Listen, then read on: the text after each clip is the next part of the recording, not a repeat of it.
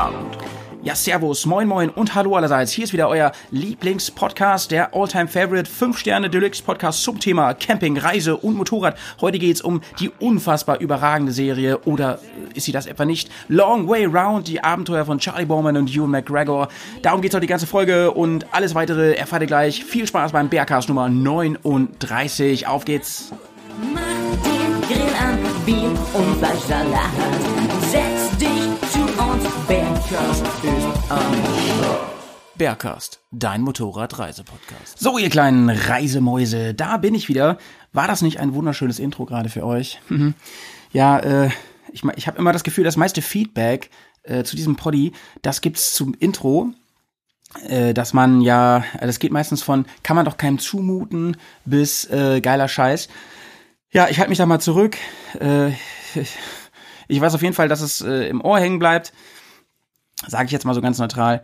Heute sitzen wir hier alleine. Ihr und ich. Ist eine ganz neue Situation und das hat zwei wesentliche Gründe. Zum einen sind die anderen Bears alle sehr eingespannt gerade. Letztes Wochenende zum Beispiel haben wir ja die Dreharbeiten gehabt zur zweiten Staffel von Bears Offroad School. Das könnt ihr dann ab November bei, ähm, ich bin bis aus dem Atem gerade, weil ich mich so beeilen musste. Ähm, äh, aber jetzt kommen wir mal alle runter hier, ja. Ähm, die haben wir aufgenommen, die kommt im November. Ihr könnt euch echt drauf freuen. Das wird ein richtig geiles Event. Wir haben äh, ein paar neue Sachen ausprobiert. Wir haben natürlich bei vielen Sachen nochmal einen draufgesetzt und ja, vielleicht lernt man was dabei, vielleicht hat man einfach Spaß beim Zuschauen oder ähm, weiß endlich, was man zum Einschlafen äh, gucken kann oder keine Ahnung, was er damit macht. Aber ich freue mich mega schon auf die Premiere der ersten Folge. Es wird wahrscheinlich wieder so fünf Folgen geben, fünf kurze Episoden. Äh, kann ich hier schon mal was spoilern? Ja, im Vordergrund wird dieses Mal, äh, das zieht sich eigentlich wie so ein roter Faden durch die ganze zweite Staffel, das Thema äh, gehen, welches mir auch sehr am Herzen liegt, fahren gemeinsam und fahren alleine. Natürlich mit Bezug gerade auf Geländefahren, auf Tourenfahren. Ähm, was, was für Unterschiede macht das in jeweiligen Situationen, wenn ich ihn dabei habe? Ist es gut, ist es schlecht? Es hat ja auch durchaus, man denkt jetzt erstmal, das hat alles so Nachteile, wenn man allein unterwegs ist. Das kann man, weil, weil man ja keine Hilfe direkt hat. Ja, das, das stimmt natürlich, aber das kann man ja auch so komplett nicht sagen. Es hat auch Vorteile, alleine unterwegs zu sein. Wie ich dazu stehe, wie die anderen dazu stehen und äh, welche das sind, das seht ihr alles mit so ein paar anderen Gimmicks noch. Ja, deswegen, der Pets ist sehr eingespannt. Äh, es ist jetzt auch gerade mal neun Uhr morgens. Das heißt, die meisten normalen Menschen müssen arbeiten um diese Zeit. Ich habe fast Urlaub und ich bin auch nächste Woche nicht da. Deswegen ist das hier quasi eine kleine Ferienausgabe, so ein kleines Spezial. Und ähm, naja, ich wollte einfach nicht, dass da zu viel Zeit jetzt zwischen den Cast-Folgen liegt. Deswegen jetzt die Nummer 39 schon. Nach der übrigens sehr, sehr erfolgreichen Camping-Folge, der letzten, den Berghaus 38. Ich habe überragendes Feedback von euch bekommen. Eigentlich nur Positives. Ich habe von den beiden ganz viel positives Feedback bekommen.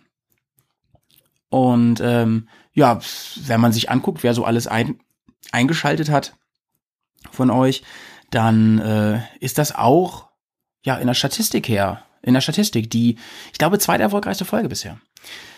Also sehr, sehr gut. Wir haben uns sehr darüber gefreut und heute sitze ich hier, das ist jetzt der zweite Grund, warum ich hier heute alleine sitze, ist, weil ich es mich endlich traue. Ich hätte das vor einigen Monaten überhaupt nicht gemacht, dass ich so allein mit dem Internet rede. Das ist nämlich ein bisschen komisch. Inzwischen finde ich das nicht mehr so komisch, denn die Patronen von uns, die kennen ja mein Format bei Patreon, das Bärs Tagebuch, bei dem ich eigentlich immer alleine spreche zu verschiedenen Themen, ein bisschen herumphilosophiere, so zum Beispiel zu so besonderen, besonderen Nerd-Themen, zu so ganz ganz kleinen Nischenthemen, wie zum Beispiel meine, meine Doppelfolge zum Thema Regen, Fahrt bei Regen oder zum Thema jetzt Routinen ganz neu. Da gibt's auch übrigens eine Brücke zur Offroad School an der Stelle. Und inzwischen habe ich mich da ein bisschen reingefuchst. Es ist gar nicht so einfach, muss sich sehr konzentrieren, nicht, äh, wenn man alleine redet, nicht allzu oft ähm zu sagen, so ein bisschen äh, sprechendes Denken sich anzutrainieren. Denn mein Drehbuch, das ich hier habe, das ist relativ dünn, sag ich mal. Ich habe so ein paar Punkte, aber äh, es hilft ja auch keinem hier irgendwie was vorzulesen die ganze Zeit, sondern es geht ja wirklich darum, gemeinsam sich so ein bisschen von, von Ast zu Ast zu hangeln und zu versuchen, so ein Thema wie heute von mehreren Seiten auch an, äh, zu diskutieren und, und zu reflektieren. Und den Rahmen heute, deswegen bin ich auch quasi nicht ganz alleine mit euch, den Rahmen bilden jede Menge Kommentare und Einspieler.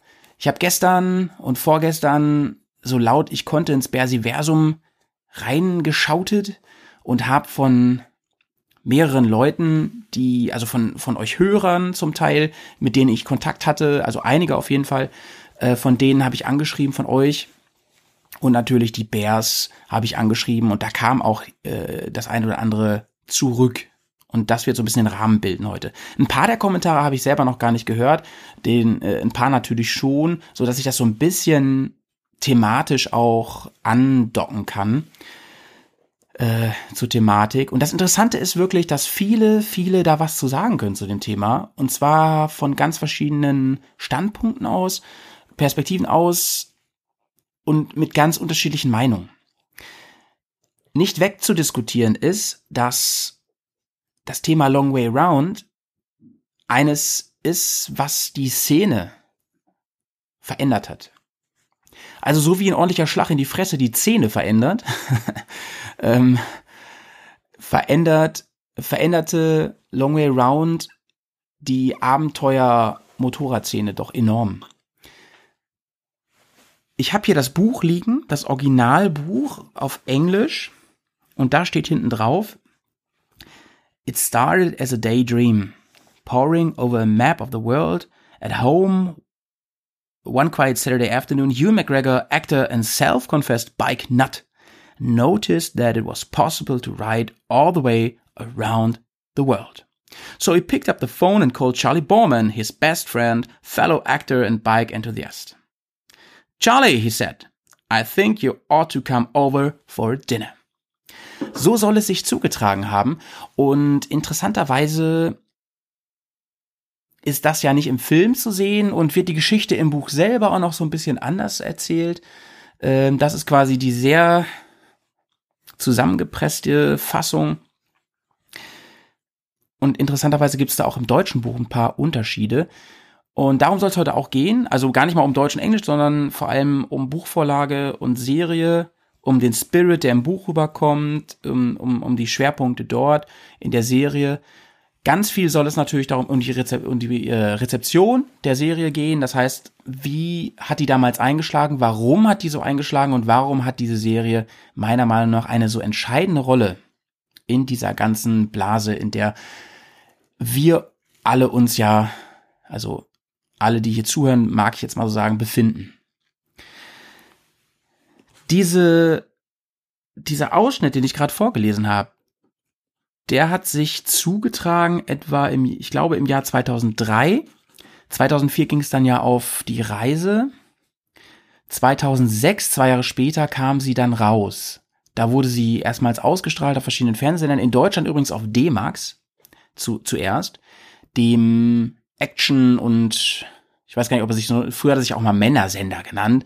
Ich weiß nicht, ob das immer noch so ist, ehrlich gesagt. Es gab ja auch mal einen Frauensender. Kennt ihr noch TM3? Die witzigerweise Bundesliga-Rechte hatten damals. Ähm, weiß ich nicht, ob der sich so, ich finde es auch Quatsch, Männersender zu sagen. Also, es gibt, glaube ich, genug Männer, die äh, vermeintliche Frauenformate schauen und andersrum natürlich auch. Ich weiß ja auch, dass wir weibliche Hörer haben, da sind wir auch sehr stolz drauf. Auch wenn das die Minderheit ist. Aber dennoch Shoutouts an alle unsere weiblichen Hörer an der Stelle. Ähm, als es damals rauskam, war das wie ein Paukenschlag. Woran hat's gelegen? Ja, woran hat es gelegen? Ähm, das Genre war eigentlich 2006, als es rauskam, relativ tot. Ein Beispiel. Die GS von BMW, damals auch schon Verkaufsschlager, hatte aber ein enormes Altherren-Image und hatte das, dieses ganze Abenteuer weitgehend abgeschüttelt. Natürlich gab es Weltreisende, Fernreisende und was weiß ich mit der GS, die sowas gemacht haben. Das hatte aber ja bei weitem nicht die mediale Präsenz und war vor allem nicht in den Köpfen jüngerer Käuferschaft. Und das gilt auch für die Konkurrenz, wobei ja KTM zum Beispiel immer schon mit ihrem Ready to Race ein sportlicheres Image hatte. Was ja auch dazu geführt hat, dass Charlie Bowman sich zum Beispiel mehr für KTM interessiert hat und die auch favorisiert hat. Das hat sich ja alles geändert. Also klar, die GS immer noch ein bisschen alteren Image, aber insgesamt ist ja nun die Motorradszene im, im Ganzen beherrscht durch äh, Reiseenduros. Immer noch. Seit Jahren. Klar gibt es einen, Gott sei Dank, finde ich, wieder, wieder erfolgreicheren Superbike-Markt. Es gibt einen unfassbar erfolgreichen Retro-Bike-Markt. Und da gibt's ja auch Kombinationen, siehe mein Bike zum Beispiel. Dennoch ist es immer noch der Bereich, wo vor allem in Europa, also Asien lassen wir mal ein bisschen außen vor, aber Europa und USA, wo das meiste Geld verdient wird mit diesen Bikes. Wo, ähm, wo der Kuchen ist und wo sich sichtbar auch die letzten Jahre alle Motorradhersteller ein Stück vom Kuchen haben abschneiden wollen. Wer die Geschichte nicht kennt von Long Way Round und wer überhaupt gar nicht weiß, was da los ist, für die jetzt mal eine ganz kurze Zusammenfassung in der wirklichen Kurzfassung. Also im Buch schreibt Ewan McGregor, äh, also das Buch ist so alternierend geschrieben. Äh, es gibt immer ein Kapitel von Ewan, dann ein Kapitel von Charlie, also quasi immer abwechselnd, verschieden lang. Und da schreiben sie zunächst mal ein bisschen was über ihre eigene ähm, Bike-Biografie, wie sie eigentlich zum Motorradfahren gekommen sind. Und beide schreiben eigentlich parallel, dass sie mh, hm, schon seit Kindesalter eigentlich äh, Motorradenthusiasten waren. Und schon im Kindesalter an jeder Ampel und, und später, als sie dann an der Schauspielschule waren, äh, versucht haben, sich immer irgendwie ein Motorrad zu leisten. Ewan zum Beispiel konnte sich nur so ein kleineres Motorrad leisten, ähm, fühlte sich aber wie ein König und, und schreibt das auch sehr, sehr schön. Also es gefällt mir wirklich gut. Ich habe das recherchiert. Sie haben übrigens beide einen Ghostwriter gehabt. Ähm, oder eine erweiterte Lektorenfunktion. Also das ist für mich dann verschwimmt das ein bisschen. Also jemand, der den Text dann quasi geschrieben oder stark überarbeitet hat von den beiden. Sie, äh, es liest sich aber sehr, sehr schön. Und ich möchte dieses Buch an dieser Stelle auch schon mal empfehlen. Auf Deutsch oder halt im Original auf Englisch. Ähm, jedenfalls haben die beiden sich dann irgendwann kennengelernt. Ewan war, kam, kommt ja aus gar nicht so reichem Hause. Der hat sich dann, der war ja wirklich mal ein, äh, ein mittelmäßig erfolgreicher Schauspieler in jungen Jahren äh, am Theater, hat ganz kleine Rollen übernommen und so und hat ja dann erst später seinen Durchbruch, ähm, vor allem mit Trainspotting damals. Charlie allerdings kommt aus einer relativ wohlhabenden Familie, hat einen reichen Vater, äh, kann man glaube ich so sagen, der, äh, die haben sogar so eine Art Schloss gehabt oder haben die immer noch, das weiß ich gar nicht genau. Und ähm, Dadurch hat Charlie auch Rollen bekommen in ähm, größeren Produktionen als Sohn vor dem äh, Regisseur. Aber er hatte, ja, kann man sagen, vielleicht nicht das Talent oder die, das Glück oder was auch immer, sich da wirklich zu etablieren der ist ja heute auch in einem anderen Bereich vor allem tätig. Mit der Filmkarriere, das hat so mittelmäßig bei ihm nur funktioniert. Bei Ewan hat es ja sehr, sehr, ist er dann Weltstar geworden. Also spätestens dann mit Star Wars, da war es ja wirklich vorbei. Ähm, er erzählt zum Beispiel eine schöne Anekdote, wo es dann aufeinander trifft, als er dann Star Wars gemacht hat, also Episode 1. Das war für ihn dann ja wirklich der Durchbruch als Mega-Weltstar. Und der damalige Star Wars-Produzent Rick McCallum, der war auch Motorrad nah und hatte eine Ducati, ich glaube, es war eine 916, eine schwarze auf jeden Fall. War es vielleicht sogar diese, oder 996, war es vielleicht sogar diese Matrix-Geschichte? Ah, weiß nicht genau. Auf jeden Fall, äh, war Ewan so scharf auf dieses Motorrad, dass er, und so steht es im Buch, also wollen wir das mal glauben, dass er dem Produzenten von Star Wars gesagt hat, pass auf, ich verzichte, also vor Ort äh, bei den Dreharbeiten, ich verzichte auf die erste Anzahlung meines Gehalts und kriege dafür dieses Motorrad von dir. Und so soll es sich zugetragen haben und so ist er an seine erste Ducati gekommen, an, an eins seiner Traummotorräder und das ist es ja auch, ich liebe die ja auch. Ähm, und das zeigt irgendwie auch, welche echte Passion Ewan fürs Thema Motorrad aufbringt. Er ist auch sehr breit aufgestellt. Also in seiner ähm, persönlichen Sammlung, da befinden sich jede Menge Motorräder jeglicher Form inzwischen. Bei Charlie ist das natürlich nicht anders, auch, auch extra gebaute und so weiter. Und ja, dieser, dieser berühmte Abend soll dann stattgefunden haben, wo die beiden über die äh, beste Freunde, wo die beiden über die Weltreise, die Idee einer Weltreise gesprochen haben und waren beide halt super angefixt, das zu machen.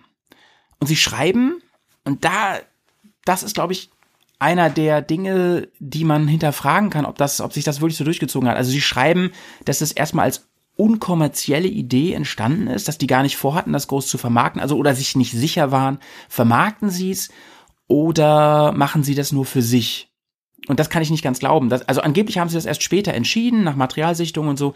Das kann ich nicht so ganz glauben. Also ich glaube nicht, dass sie diesen Aufwand betrieben hätten und diese Unkosten und so, wenn, ähm, wenn die, wenn nicht klar gewesen wäre, dass da in irgendeiner Weise Geld rausspringen sollte. Dass es so erfolgreich werden würde, wie es dann geworden ist, das kann, das glaube ich schon, dass sie das nicht gedacht hätten, dass sie das auch überrascht hat, der Erfolg aber ich glaube nicht, dass sie wirklich in Erwägung gezogen haben, da kein, das, das, äh, da keinen Gewinn draus zu ziehen. Das kann ich mir wirklich nicht vorstellen.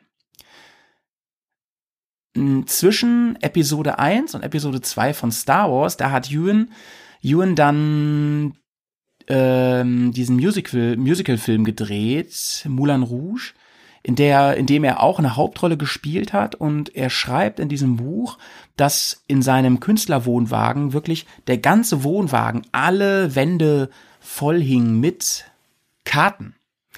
Äh, Karten, also einmal innen drin rund im Wohnwagen mit Karten, in denen er die Route einzeichnete und sich Dinge überlegt hat und abgewogen hat und komplett gehypt und geflasht war von der anstehenden Reise und er angeblich jede freie Minute, jede Pause genutzt hat, um über darüber nachzudenken.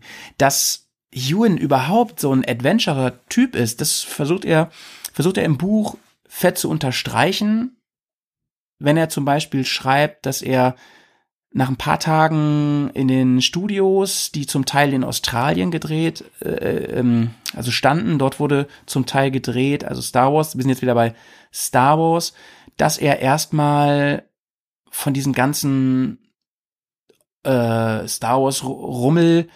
Ich meine, man muss sich vorstellen, was das für eine Produktion war. Das war ja damals Episode 1. Ich meine, das war seit ähm, Episode 6, seit Rückkehr der Jedi-Ritter in den 80ern, war das das erste Mal seit, seit 20 Jahren, dass Star Wars wieder überhaupt, dass da was Neues kam.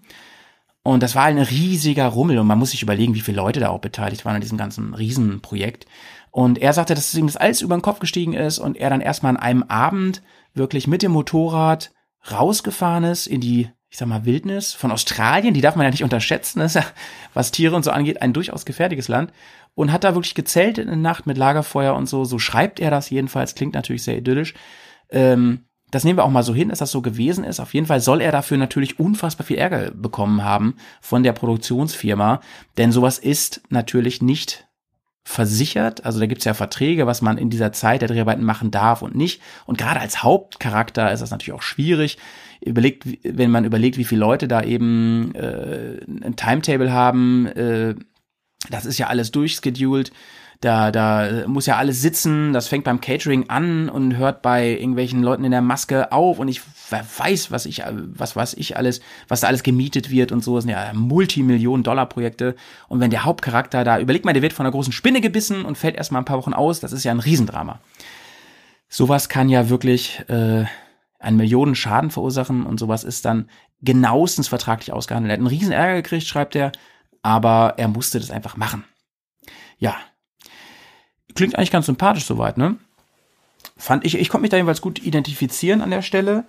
Und springen wir mal wieder dann zum Unternehmen selbst. Die beiden sind dann ähm, Monate später dann gestartet in London an ihrer damaligen, an ihrem Headquarter in der Garage. Da war ich übrigens mal vor der Garage. Das war total cool. Bin ich da rumstolziert in dieser Straße und hab ähm, Fotos von mir vom Eingang dieser Garage gemacht. Total nichtssagend mit großem Zaun und Mauer und so. Ähm, kaum und äh, da war auch kaum was los und die Anwohner da guckten auch komisch, dass ich da unbedingt Bilder von mir haben wollte. Aber für mich war das eine Art heiliger Ort, denn da ging es los für die beiden. Und dann sind sie gen Osten gefahren, also der Sonne entgegen. sind äh, auf ihrer Ostroute dann oberhalb des Schwarzen Meeres quasi gefahren durch ähm, und dann Richtung Kasachstan. Ein großes Highlight, ein fetter Punkt in der Serie ist auf jeden Fall die Mongolei. Und dann ganz, ganz fetter Höhepunkt, die Straße der Gebeine, die Road of Bones durch Russland bis ins legendäre Magadan. Von dort dann mit dem Flieger nach ähm, Alaska, durch Kanada, in die USA, nach New York City und dann mit dem Flugzeug zurück nach London. Warum sie da jetzt nicht noch Westeuropa mitgenommen haben, das wird wohl einfach terminische Gründe gehabt haben. Sie sind im Prinzip einmal um die Welt gefahren. Es waren ungefähr 40.000 Kilometer. Sie hatten einen Kameramann dabei, den Claudio van Planta. Von Planta heißt er eigentlich so? Ich sag den nämlich immer falsch. Ich muss mal ganz kurz gucken. Ich hatte es mir doch alles hier wunderbar notiert. Äh, wo habe ich es mir denn aufgeschrieben? Äh, nein, ich, ich schneide das jetzt extra nicht. oh mein Gott, wo habe ich es mir aufgeschrieben? Ich habe es mir irgendwo notiert. Naja, ich sag's euch gleich. Ich find's gleich. Ich habe nämlich äh, eigentlich die Reihenfolge anders geplant gehabt. Also mit Claudio sind sie losgefahren und hatten des Weiteren noch einen Support, Kara, äh, eine Support-Karawane dabei, äh, bestehend aus zwei ähm, 4x4 Fahrzeugen ähm, mit dem Produzenten, äh, mit David äh, Alexanian und Russ Malcolm, der ja auch später mit Charlie Borman äh, zum Beispiel noch äh, Race to Dakar gemacht hat oder auch bei Any Means hat er gemacht und der hat auch mit ihm die weiteren Formate nachher gemacht, wie ähm, wie hieß das nochmal, Extreme Frontiers, in zum Beispiel in, äh, in den USA und in Kanada. Dann gehörte dazu der Kameramann Jimmy, also Jim Simak, von äh, äh, wo ja tatsächlich, das habt ihr vielleicht in einer anderen Folge gehört, eine Verbindung besteht zum Pets. Es äh, über zwei Ecken, der uns ja auch mal persönlich eine Nachricht geschrieben hat und so, sehr, sehr cool. Äh, kann ich vielleicht an anderer Stelle nochmal drauf eingehen. Dann teilweise war der russische Berater äh, Sergei dabei, weiß ich gerade noch nicht, wie der weiter heißt. Und den, sie hatten einen Arzt dabei, Vassili. Und ähm, ja, geplant war, dass sie alleine fahren, also mit Claudio auf drei Motorrädern und sich mit den Supportfahrzeugen dann immer an der Grenze treffen für den Grenzübergang und um einmal vielleicht Ersatzteile zu tauschen, um sich abzusprechen, dies, das. Es war dann aber so, ich habe die Serie gerade nochmal geschaut, es war dann aber so, dass sie eigentlich ab der Russland-Etappe nachher, also nach der Mongolei, dann nur noch komplett gefahren sind und äh, zusammengefahren sind. Und ich glaube auch in Alaska dann, das wird nicht ganz, das sieht man nicht immer. Das geht auch im Buch nicht ganz äh, hervor. Das muss man sich so zusammendenken. Das Ganze stand außerdem unter dem Motto Engagement für UNICEF. Also die beiden, vor allem Ewan, hat, äh, haben sich vorher schon sehr für UNICEF ähm, engagiert. Ewan hat auch noch mal so eine Miniserie gemacht, wo er Impfungen durch, ich weiß gar nicht, wo die spielt, ich glaube in Asien, mit dem Motorrad irgendwo hinbringt. Die finde ich eher so mittelgut, die Serie. Aber dieses, diese, dieses UNICEF-Engagement, das ist natürlich äh, super gewesen. Das war natürlich auch Prestige irgendwo, also es war sicherlich auch PR, wie sie dann mit den kleinen Kids da und am Start sind und sowas. Aber dennoch ist das natürlich eine gute Sache und UNICEF ist auch eine gute Sache, meiner Meinung nach. Ja, und die beiden sind gereist auf zwei BMW GS L50 Adventure. Das sind sehr schwere Motorräder gewesen, die auch noch voll ausgerüstet waren. Dazu, darauf gehe ich gleich noch ein, wie das alles war. Und warum sie eben nicht KTM gefahren sind oder Honda, das war nämlich zeitweise im Gespräch. Wir gehen jetzt erstmal zum ersten Kommentar. Und das ist der gute ähm, Julian. Ein Hörer von uns, den ich aber auch persönlich sehr gut kenne. Und das hören wir uns jetzt mal eben an.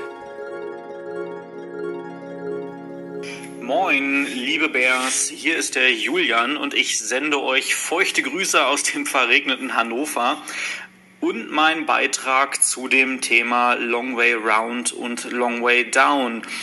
Ähm, ja, ich fahre schon seitdem ich 16 bin, eigentlich irgendwie Moped, Motorrad und äh, hier und da mal mit Unterbrechungen und bin eigentlich immer so äh, Enduro, Supermoto im größten Teil gefahren, aber mehr so der Wochenendfahrer klassisch oder eben die klassische Feierabendrunde. Ähm, bis ich mir vor ein paar Jahren ähm, die äh, Long Way Down und Long Way Round Geschichte gegönnt habe und habe mir das Ganze umsonst und gratis als kleiner Lifehack bei YouTube angeguckt, allerdings nur auf Englisch, aber dennoch sehr zu empfehlen und äh, ja, habe das wirklich innerhalb von zwei Wochenenden mir komplett reingeballert und war einfach total fasziniert, was auch so ich sage jetzt mal Dilettanten wie Ewan McGregor ähm, dann einfach auf die Beine stellen konnten und es einfach so geschafft haben, einmal um die Welt zu Mopeden. Und ja, es war auch so ein bisschen mein Anlass, ähm, umzuschwenken von meiner damaligen Hypermotard auf meine jetzige Multistrada. Einfach weil das ein ganz anderes Komfort war. Also ich bin mit der Hypermotard auch schon ein bisschen rumgereist, war auf Korsika, ähm, französische, äh, in die französischen Vogesen, Schwarzwald, äh, Tschechien, auch schon mit dem Motorrad gewesen. Aber es war immer eine, eine Packerei mit der Gepäckrolle und äh, ja, es war auch nicht wirklich bequem auf dem Moped und ja, habe dann auch für mich so ein bisschen dieses, dieses Motorradreisen auch jetzt mit Long Way Round ein bisschen für mich entdeckt und auch als Möglichkeit einfach mal ähm, abzuschalten, weil ich denke mal, jeder von uns, der schon mal eine längere Tour gemacht hat, weiß, wie es ist, wie gut der Kopf einfach abschalten kann, wenn man auf dem Box sitzt. Und äh, ja, also die einzelnen Folgen haben mich damals halt schon echt echt überwältigt, wie einfach das auch ist, ähm, einfach loszufahren, natürlich mit dem richtigen Werkzeug, dem richtigen Moped und ein bisschen technischen Verstand, aber äh, ja, es war für mich auf jeden Fall so ein Spirit und es war für mich auch immer so die Frage, ähm, wieso um Gottes Willen fahren junge Menschen auf einer GS, also mit junge Menschen meine ich äh, Leute unter 50. Ähm, das war für mich damals auch nicht nachvollziehbar, als ich Basti seine erste GS gekauft hatte und ich mich gefragt hatte, Gott, wie, ich fand die auch einfach nicht schön damals mit gut, war ich 23 oder so und es war für mich nicht nachvollziehbar. Aber nachdem ich dann Long Way, Long Way Round geguckt habe, dachte ich mir so, hm, ja, eigentlich ja doch ganz cool.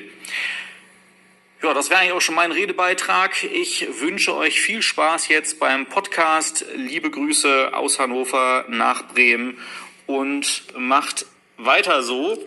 Ich wünsche euch noch viel Spaß. Bis bald. Ciao. Ja, wisst ihr, und das ist halt äh, so ein so ein Ding, was ich in der letzten Zeit oder sogar in den letzten Jahren möchte ich äh, fast sagen, immer wieder gehört und gelesen habe. Dass es wirklich Leute gibt, die auf dieses Thema Reisen, Enduro, äh, Fernreise gekommen sind aufgrund dieser Serie oder deren Wunsch, sowas zu machen, zumindest durch diese Serie befeuert und verstärkt wurde. Und diese Wucht, ja, das das muss man der Serie wirklich lassen. Die hatte dieser ein, dieser Einschlag, der ging wirklich weltweit. Also es, es betraf lange nicht nur Deutschland und die USA, sondern wirklich die ganze Welt. Äh, wenn ihr mal schaut, äh, zum Beispiel, was auf deren Seite los ist, auf deren Facebook-Seite, auch bei Charlie zum Beispiel. Jedes Mal, wenn irgendwas aus dieser Serie gepostet wird, zum Beispiel zum Jubiläum, jetzt war ja zehnjähriges, 15-jähriges Jubiläum, ähm, jedes Mal unfassbar viele Kommentare, macht noch so ein Ding, äh, ihr wart damals meine Inspiration und ähm, ja, ich glaube, das muss man der Serie erstmal wirklich zugutehalten, dass dieser Spirit, diese Idee des Motorradreisens von denen zwar nicht erfunden wurde, im Gegenteil, äh, sie wurden ja selber inspiriert, dazu komme ich auch noch heute, äh, nee, aber auf jeden Fall haben sie das Ganze massenkompatibel gemacht, das kann man wirklich so sagen. Und immer wieder kommt man auf die Motorräder zu sprechen. Natürlich, die Motorräder sind neben den beiden natürlich die Mittelpunkte dieser Serie. Sie sind quasi der Knight Rider, äh, äh der, der Trans Am bei Knight Rider, der DeLorean bei Back to the Future. Hier sind es die beiden GSN 50 Adventure. Und die Dinger waren ja eigentlich für dieses Unterfangen viel zu schwer. Die beiden Adventure, die wogen ungefähr knapp 290 Kilo, lass es 285, 290 Kilo gewesen sein. Ähm, mit allem drum und dran noch viel mehr mit den beiden drauf. Also es war ein, es muss ein riesiger Bock, eine riesige Karawane, ein Eisenesel gewesen sein. Eigentlich für Offroad fahren im ersten Augenblick nicht geeignet, aber die beiden wollten ja auch nicht nur Offroad fahren, die wollten ja einfach eine Weltreise machen und haben darin letzten Endes das ideale Bike gesehen. Ähm, ja, äh, eigentlich sollte es ja gar keine GS werden. Eigentlich wollten sie gar nicht mit BMW ein Joint Venture eingehen, sondern hatten am Anfang Honda im Blick, KTM und äh, BMW und hatten sich, Honda war relativ schnell raus, da gefiel ihnen die Modellpalette entsprechend nicht, um die 2000 herum. Ich meine, was hatte Honda da groß im Programm? Die hatten auch sehr schwere Lastenesel, die hatten noch, meine ich, die Transall äh, im mittleren Sektor und ähm, ja, da kam ja auch lange nichts. Also bis zur Africa Twin kam jetzt ja wirklich gar nichts Brauchbares. Eigentlich auf dem, jetzt kann man sich drüber streiten, ne, hier Cross, wie heißt der Ding, Cross Tourer und so, auch ein Eisenschwein gewesen. Oder ist es immer noch? Und auch ein Ladenhüter. Die war jedenfalls relativ, die Marke war relativ schnell raus. Ähm, aber Charlie, der ja durchaus viel mehr Motorraderfahrung äh, generell und im Gelände besaß, der präferierte Team Orange aus Mattighofen, also KTM. Und das war eigentlich relativ klar. Es gibt da eine Szene im, in der Serie sogar, wo er schon, äh, ja, wo er so ein, so ein Poster da hängen hat in der Zentrale und schon so spaßhalber sagt, sag mal, steht mir eigentlich die Farbe Orange? Weil sie ja davon ausgegangen sind, dass sie auch eingekleidet werden von, Oran von ähm, Team Orange. Und äh, ja, es kam dann, wie es kommen muss. Sie waren in Verhandlungen mit KTM aber äh, KTM hat letztendlich kalte Füße bekommen, weil nämlich jemand vom KTM-Werksteam oder äh, Werksteam oder, oder vom, vom Konzern selber äh, vor kurzem erst versucht hatte, diese Strecke oder eine sehr ähnliche Strecke zu fahren und ist gescheitert letzten Endes, ist da irgendwo Road of Bones gescheitert und der war wohl sehr erfahren und gut auf seinem Bike und da haben sie bei KTM insofern kalte Füße bekommen, weil sie dachten, das wäre eventuell ja, negative Presse, dann, dann heißt es nachher, ja, mit einer KTM kann man so eine Reise definitiv nicht machen, obwohl sie immer so Werbung für Adventure und Ready to Race und Action, Action, Action machen. Und haben dann abgesagt und da brachte es noch nicht mal was, dass Ewan McGregor inzwischen Weltstar dort persönlich angerufen hat. Und alles hat's nicht gebracht. Die haben ihn dann abgesagt. Und dann haben sie den zweiten genommen, dann haben sie BMW genommen und für BMW war das natürlich ein Glückstreffer im Nachhinein, denn wenig hat meines Erachtens nach die Erfolgskurve der GS so nach oben geballert, wie es wirklich diese Serie gemacht hat. Also es war für die GS selber wirklich ein stundenlanges Werbevideo. Und das auch noch bei Staffel 2. Und die GS ist auch Ikone dieser Serie, wie ich finde. Und das, obwohl sie eigentlich, wie gesagt, eigentlich im Widerspruch steht zu dem, was sie vorhatten. Ähm, denn sie waren, und damit meine ich jetzt vor allem Ewan, relativ unerfahrene Offroader, hatten aber vor, wirklich durch, durch, durch die Wüste zu fahren in der Mongolei und die Road of Bones mitzunehmen. Und äh, das hat sich natürlich an einigen Stellen gerecht und die Fahrzeuge selber haben eigentlich alles mitgemacht, haben sich als sehr, sehr robust erwiesen. Das wurde auf jeden Fall so dargestellt. Es gab aber zwei Unfälle und darauf geht jetzt auch gleich der Kugo ein. Den habe ich hier als nächsten Einspieler. Mal gucken, ob ich hier auf, ihn auf meinem Soundboard finde. Da ist er. Ähm, hier kommt der Kugo, unser lieber Bär äh, vom Chapter Hard Church, Hartkirchen bei Passau. Kugo, was denkst du zum Thema Long Way Round? Long Way Round war das erste Motorradreisebuch, das ich mir gekauft habe. Und fand es sehr gut, das Buch.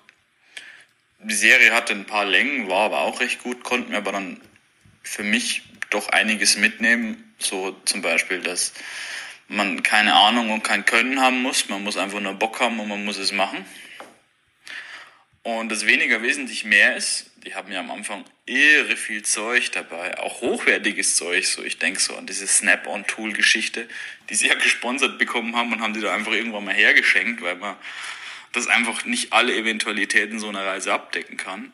Und das weniger einfach wesentlich mehr ist, irgendwie die dritte GS an einem Elektronikschaden oder Rahmenbruch. Ich weiß nicht mehr genau, was es war. Auf alle Fälle ist die halt unreparierbar verreckt. Beim, beim Schweißen, glaube ich, vom Rahmen ist irgendwie die Elektrik durch. Oder die Steuergeräte oder was auch immer. Auf alle Fälle haben sie den Kameramann dann verdonnert, irgendwie aus so einem Billo-Kino-Böller-Moped mitzufahren. Und der hatte einfach dann die bessere Zeit, weil er einfach wesentlich weniger Masse durch die Gegend wuchten und aufheben musste. So was sich Anfang so als ähm, Rückschlag abzeichnet, kann eigentlich dann auch äh, sich ganz gut ins Positive wenden. Und das nächste war halt, dass es halt immer irgendwie weitergeht. Und ich fand das eigentlich ganz gut. Das war Kugo und ähm, ich habe nochmal ganz kurz recherchiert. Thomas Juncker war das, der war gar nicht vom Team KTM, aber von KTM, KTM gesponsert. Und der hat einem da bei, äh, bei Sibirien auf einer ähnlichen Strecke, da hat es eben nicht geklappt. Und, und deswegen haben sie sich, im letzten Moment haben sie Reißleine gezogen, also die von KTM. Und um mal kurz auf Kugo einzugehen, also ihr merkt auch, Kugo hat das inspiriert. Für ihn war das auch eine sehr, sehr positive Inspiration. Vor allem dieser Gedanke, ohne große Vorerfahrung einfach losfahren. Das geht durchaus, wenn man will, wenn man die Passion mitbringt. Und Kuku geht ja auch auf diese Schäden der GSen ein. Also zunächst mal ähm, die 285, 290 Kilo, die ich eben erwähnt habe, die bezogen sich wirklich auf das leere Bike ohne Sonderausstattung, die sie ja dann noch von Touratec und so hatten, sprich Nebelscheinwerfer, unfassbar viele Schutzbügel, das Gepäck selber. Also wir reden da sicherlich über 400 Kilo am Ende mit allem drum und dran. Äh, plus Fahrer natürlich und allem, also riesig fette Brummer letzten Endes. Ja, und was ist passiert? Kugo hat das ja eben versucht ein bisschen zu referieren. Äh, der Claudio, der äh, von Planta, äh, so heißt er übrigens wirklich, ich habe es jetzt wieder, äh, mir ist wieder eingefallen, äh, Claudio von Planta, der ist äh, gegen einen Stein gefahren und das war in der Mongolei gegen einen Felsblock und ähm, dabei ist ein Rahmen gerissen. Kann natürlich passieren. Also ich meine, die Rahmen sind jetzt wirklich nicht unzerstörbar von Dingern, wobei sie auch meiner Erfahrung nach, ich hatte ja auch eine GS lange Zeit, sehr, sehr robust sind. Die können echt viel ab. Selbst bei Straßenstürzen können die eine ganze Menge ab. Ähm, aber warum das letzten Endes so fatal verlief, das lag daran, dass sie äh, die Karre dann auf einen LKW geladen haben und äh, sie wurde dann geschweißt. Ähm, und ähm, Sie hatten dann verpasst eigentlich äh, den Strom vorher abzuklemmen. Naja, und wenn ihr mit dem Schweißgerät an den Rahmen kommt, das hängt ja alles zusammen, dann äh, gibt das natürlich so eine Art Kurzschluss und dabei hat das Integral-ABS von der Karre äh, komplett versagt. Und ich weiß noch, vom letzten Mal gucken, dass Ewan dann derjenige war, und das ist eigentlich ein bisschen ironisch, weil er wahrscheinlich derjenige mit, der, mit dem wenigsten technischen Wissen war, äh, darauf bestanden hat, dass ähm, äh, dass, dass äh, er so nicht weiterfahren kann, weil die Gefahr besteht, dass die Bremse blockiert oder halt gar nicht geht. Eins von beiden. Ich mag das mal gar nicht beurteilen gerade. Ich kann mir das eigentlich gar nicht vorstellen, dass das das Problem ist. Wobei das möglicherweise ja mit einem Bremskraftverstärker die Karren waren. Da bin ich mir gar nicht ganz sicher. Ich bin mir relativ sicher, dass das eigentlich gar, gar keine Gefahr, dass da gar keine Gefahr bestand, außer dass das ABS eben nicht mehr ging. Ähm, Jun hatte auch noch eine Panne später äh, ach so, ja, äh, kurz zu äh, Claudio noch, das hatte der Kugu ja gesagt. Die sind, also der, da wurde dann die Maschine verschifft tatsächlich und wurde in äh, Ulaanbaatar, das ist die Hauptstadt der Mongolei, dort wurde sie dann fachmännisch repariert. Da gibt es sogar eine BMW-Werkstatt oder eine, eine, eine, eine Partnerwerkstatt. Und er ist mit diesem sogenannten roten Teufel weitergefahren. Ich weiß gerade gar nicht genau, was das für eine Maschine war, aber das hat auch erwähnt. Das Witzige war wirklich, dass er da mit Kreise um die anderen gefahren ist. Und da hat sich natürlich, hat man gemerkt, was, äh, was das ausmacht, äh, mit so großen Fuhren zu fahren oder eben mit so einem kleinen wendigen Moped da unterwegs zu sein. Ähm, ja, das war auf jeden Fall sehr, sehr nett. Gibt ja auch immer wieder so Videos, wo irgendwelche Leute mit 50er Rollern in der Wüste an irgendwelchen Reisenduros vorbeifahren. Ja, das ist natürlich ein bisschen witzig und so. Letzten Endes muss man im Hinterkopf behalten, dass eine Karre also die waren sicherlich sehr, sehr schwer, die beiden, aber äh, wenn ich eine Weltreise mache, dann kann ich eben auch nicht mit so einer 50er fahren äh, oder muss unfassbar viele Abstriche machen. Und das fängt, also das ist bei den beiden ja schon schwierig gewesen, wegen der ganzen Kamera- und äh, Videoausrüstung, die die hatten. Äh, das Integral-ABS übrigens, das hatte auch einen, einen Fehler bei Ewan. Äh, da ging die ABS-Warnleuchte immer wieder an oder irgendwann auch durchgängig. Ähm, aber sie gehen in der, im Rest der Serie, gehen sie überhaupt nicht drauf ein, wie sich das löst. Also, was damit jetzt war und so weiter. Ähm, bei Jun passierte das dann aber auch, dass in Russland später ähm, der Rahmen auf beiden Seiten sogar gebrochen ist und sein Gepäck ja dann von so einem LKW mitgenommen werden musste, ähm, bis in die nächste Stadt. Ähm, und er fuhr dann bei den anderen mit hinterher, soweit ich mich jetzt erinnere. Ähm, und dort wurde das dann auch wieder geschweißt. Da waren sie wohl schlauer dann auch mit dem, äh, mit dem Rahmen oder das ABS ging ja sowieso schon nicht mehr. Auf jeden Fall meckern die auch immer wieder über diese ganze äh, Geschichte und ich erinnere mich an diese ganzen Szenen in der Mongolei, wenn es richtig ungemütlich wurde und man sieht es auch in der Statistik im Buch, da sagen sie, äh, da schreiben sie, welche Tagesetappen sie so gemacht haben und ähm, ja, die haben manchmal wirklich nur 20 Kilometer geschafft am Tag. Das ist natürlich echt nicht viel und das lag daran, weil das Ding immer wieder lag und die Kräfte, ich kenne das ja selber auch, irgendwann immer, äh, irgendwann auch mal leer sind. Ewan übrigens war von Anfang an BMW-Fan, das wollte ich nochmal erwähnt haben. Der wollte die ganze Zeit eine BMW haben. Ähm, für ihn war das Statussymbol von Abenteuerreisen, weniger KTM. Äh, aber er hat sich, er hat sich nicht durchgesetzt, Charlie hat sich durchgesetzt und wäre KTM dann nicht gewesen, dann wären sie auch mit KTM gefahren. Also wär, wär, hätten sie da nicht einen Strich durch die Rechnung gemacht. Äh, sie betonen jedenfalls immer wieder, und das tun sie mit Sicherheit auch, weil sie von BMW gesponsert worden sind mit Anzügen, mit den Motorrädern selbst und sicherlich noch anderen Dingen. Äh, sie betonen immer wieder, wie robust die Dinger sind, was sie ja auch sind, aber zum Beispiel auch, dass sie mit so minderwertigem Sprit lange, lange Zeit gefahren sind, mit äh, 70, 80 Oktan nur drin, dass die das abkonnten. Aber ich kann aus eigener Erfahrung nur sagen, ich bin die F50 auch schon mal auch schon gefahren. Äh, das ist auch echt ein Traktor. Also ich glaube, den, so einfach kriegt man den auch nicht klein. Da muss man schon Jay heißen. ja, genau. So viel zu, den, zu den Motorrädern. In äh, Staffel 2 fahren sie dann auch wieder eine GS, denn dann die 1200 und zwar die ersten Versionen als Adventure, also die sogenannten, liebevoll genannten Kugelfische. Und äh, ja, da passiert ungefähr das Gleiche, nur dass BMW also noch fetter ins Sponsoring eingestiegen ist. Und sie auch, ähm, das ist ja auch schon in Race to Decker, wo er eine F650 umgebaut fährt als Rallye-Maschine mit einem X5 also mit BMW SUV Jeeps, die komplett umgebaut werden, äh, fahren sie ja äh, als äh, Support.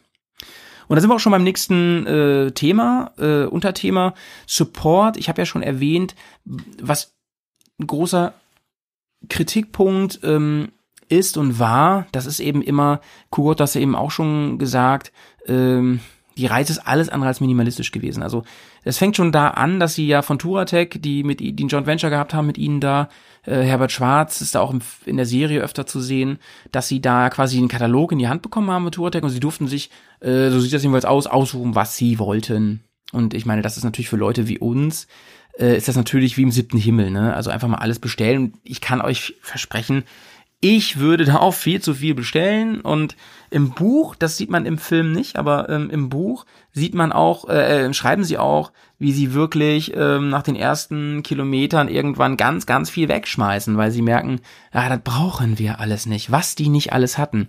Und alles auch immer doppelt und so, also viel, viel zu viel Kram. Äh, und ähm, ja, da, da dünnen sie erstmal aus.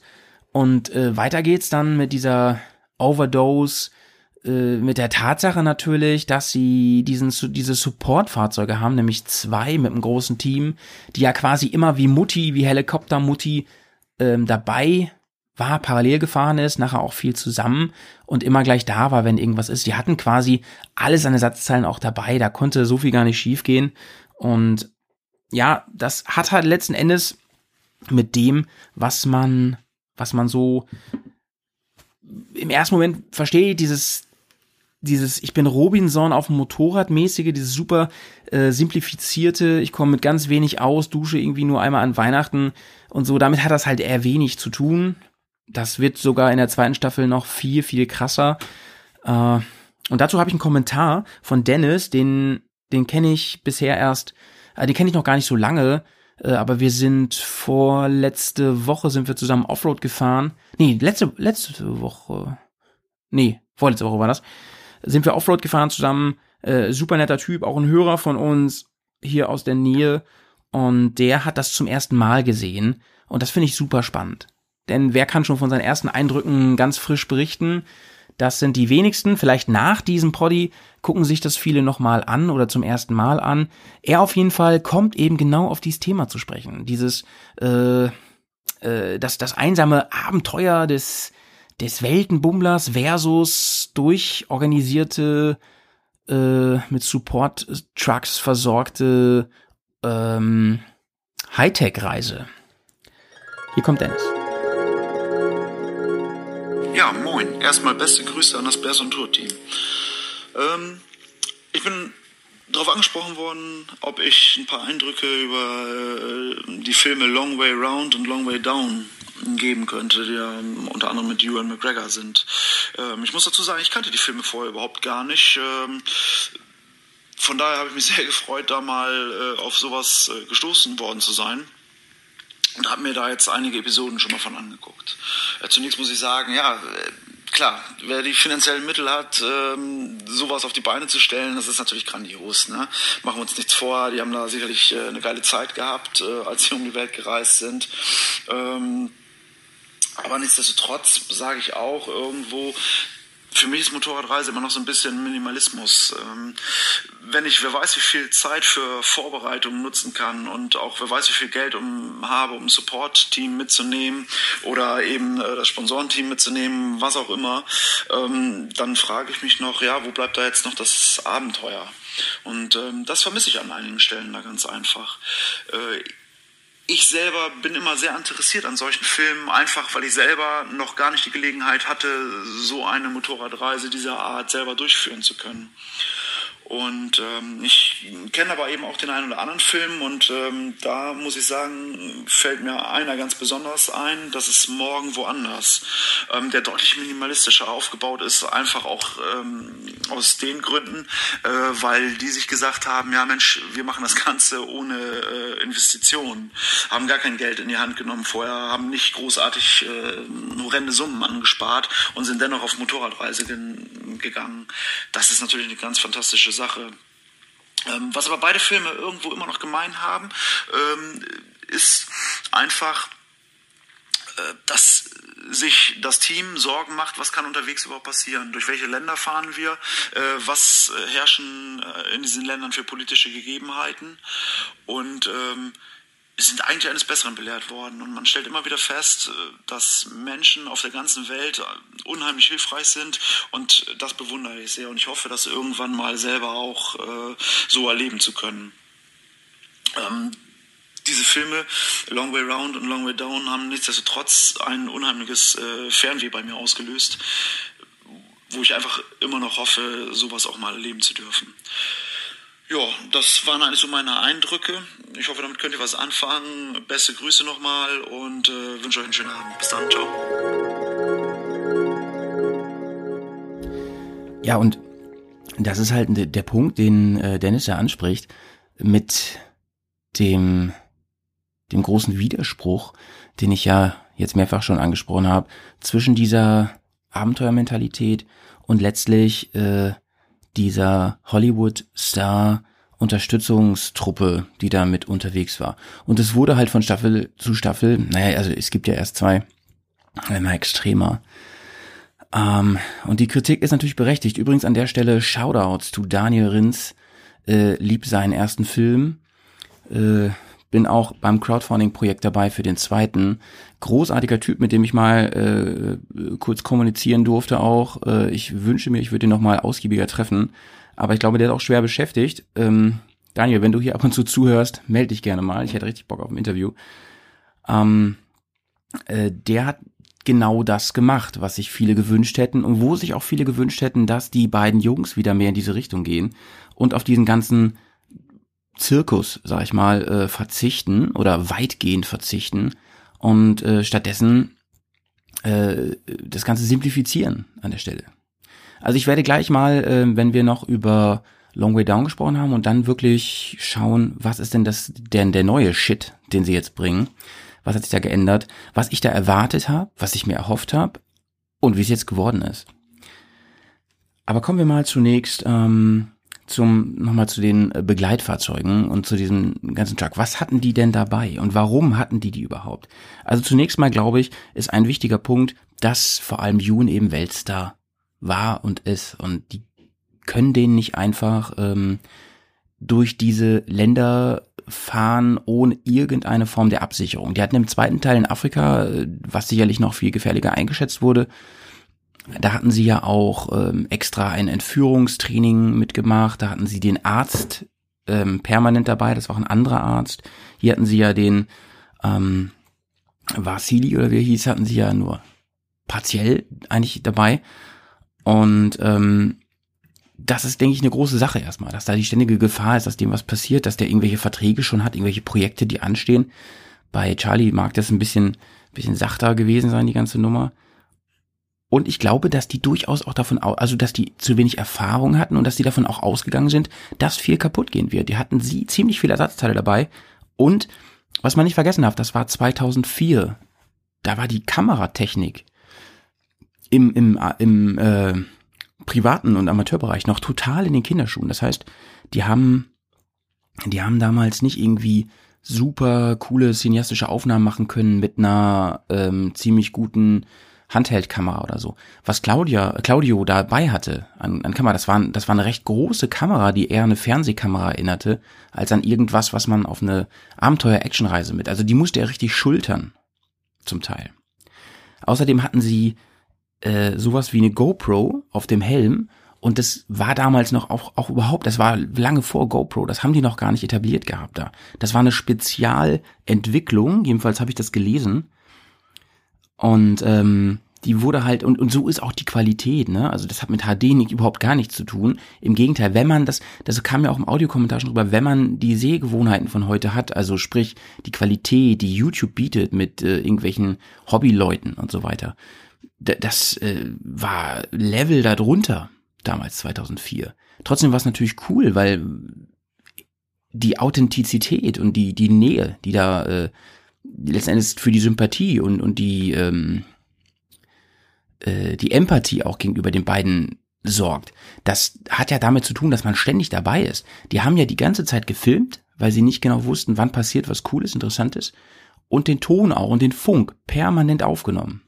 Also ich weiß nicht, ob sie es permanent gemacht haben, aber sie müssen ja ganz, ganz viel aufgenommen haben.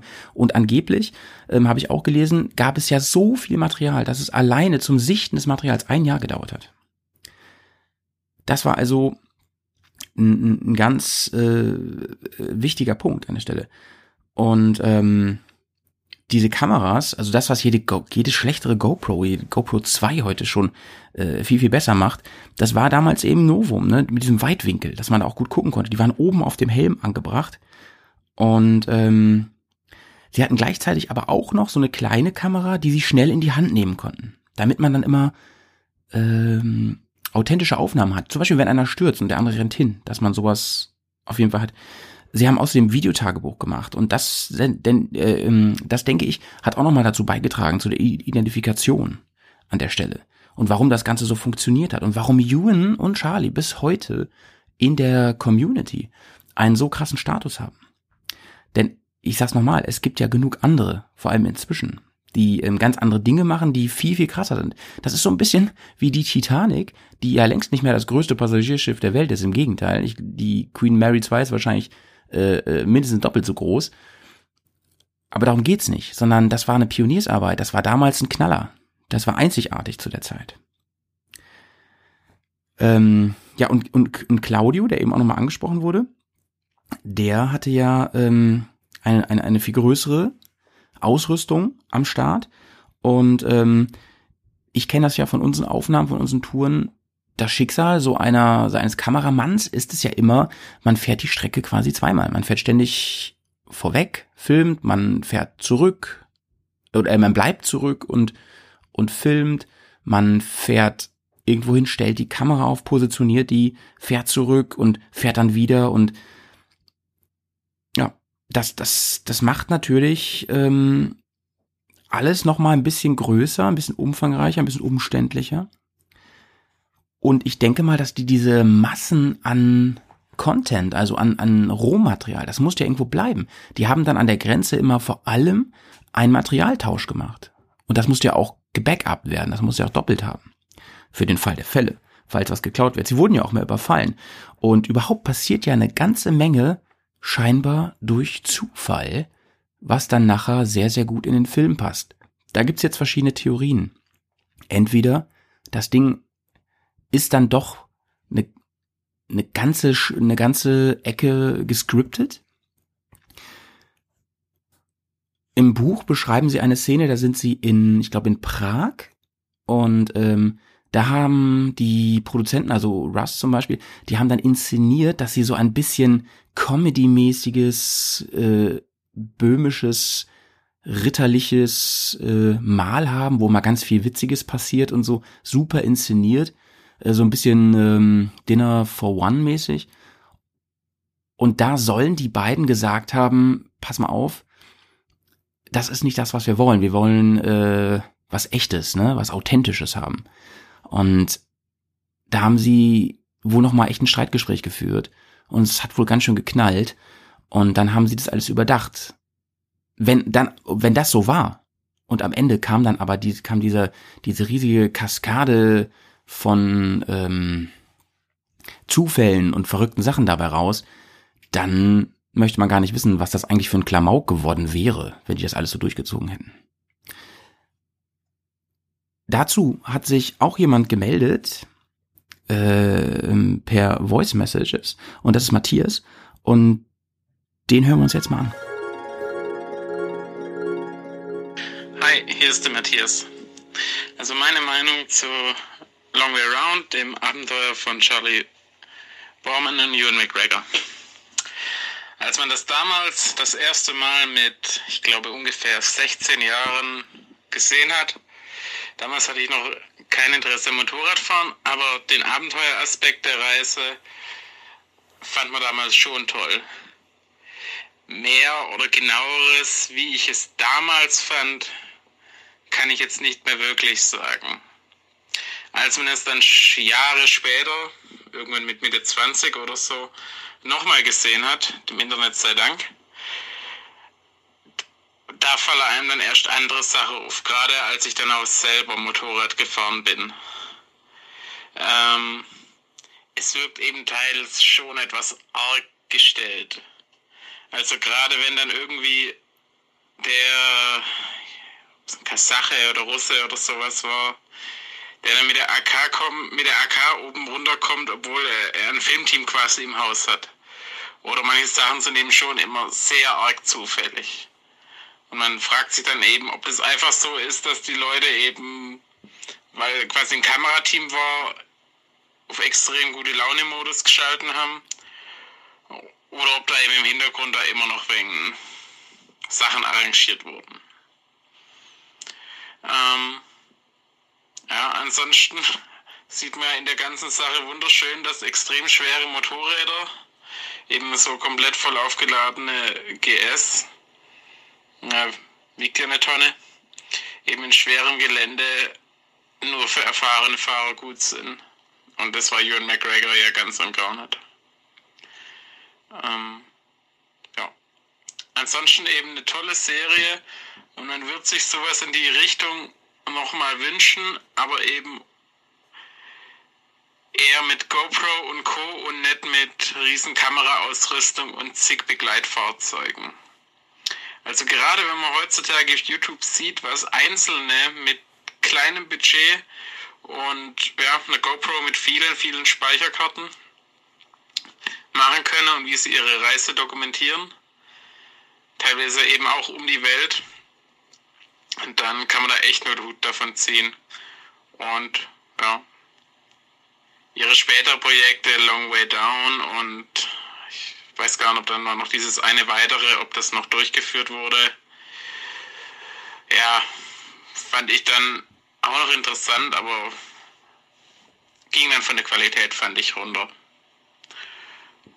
Ja, das ist so meine, meine zwei Cent dazu.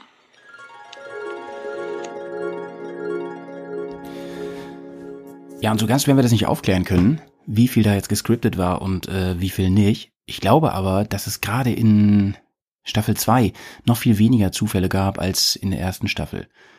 Ich denke auch, dass der Vergleich, den ich jetzt schon mehrfach angesprochen habe mit anderen Serien, also es gab ja kaum was Vergleichbares, dass das viel dazu beigetragen hat, dass das auch so authentisch rüberkam, obwohl es das eigentlich gar nicht war und obwohl es gar nicht so viel Abenteuer war.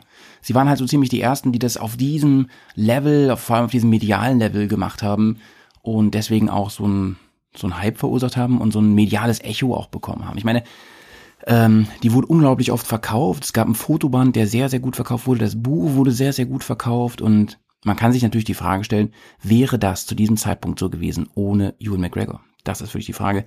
Wäre das nicht irgendein Randprogramm gewesen, irgendwann spät abends auf D-Max, wenn das Charlie Bowman mit wem anders gewesen wäre? Das muss man sich fragen. Heute hat Charlie Bowman natürlich auch einen anderen Status.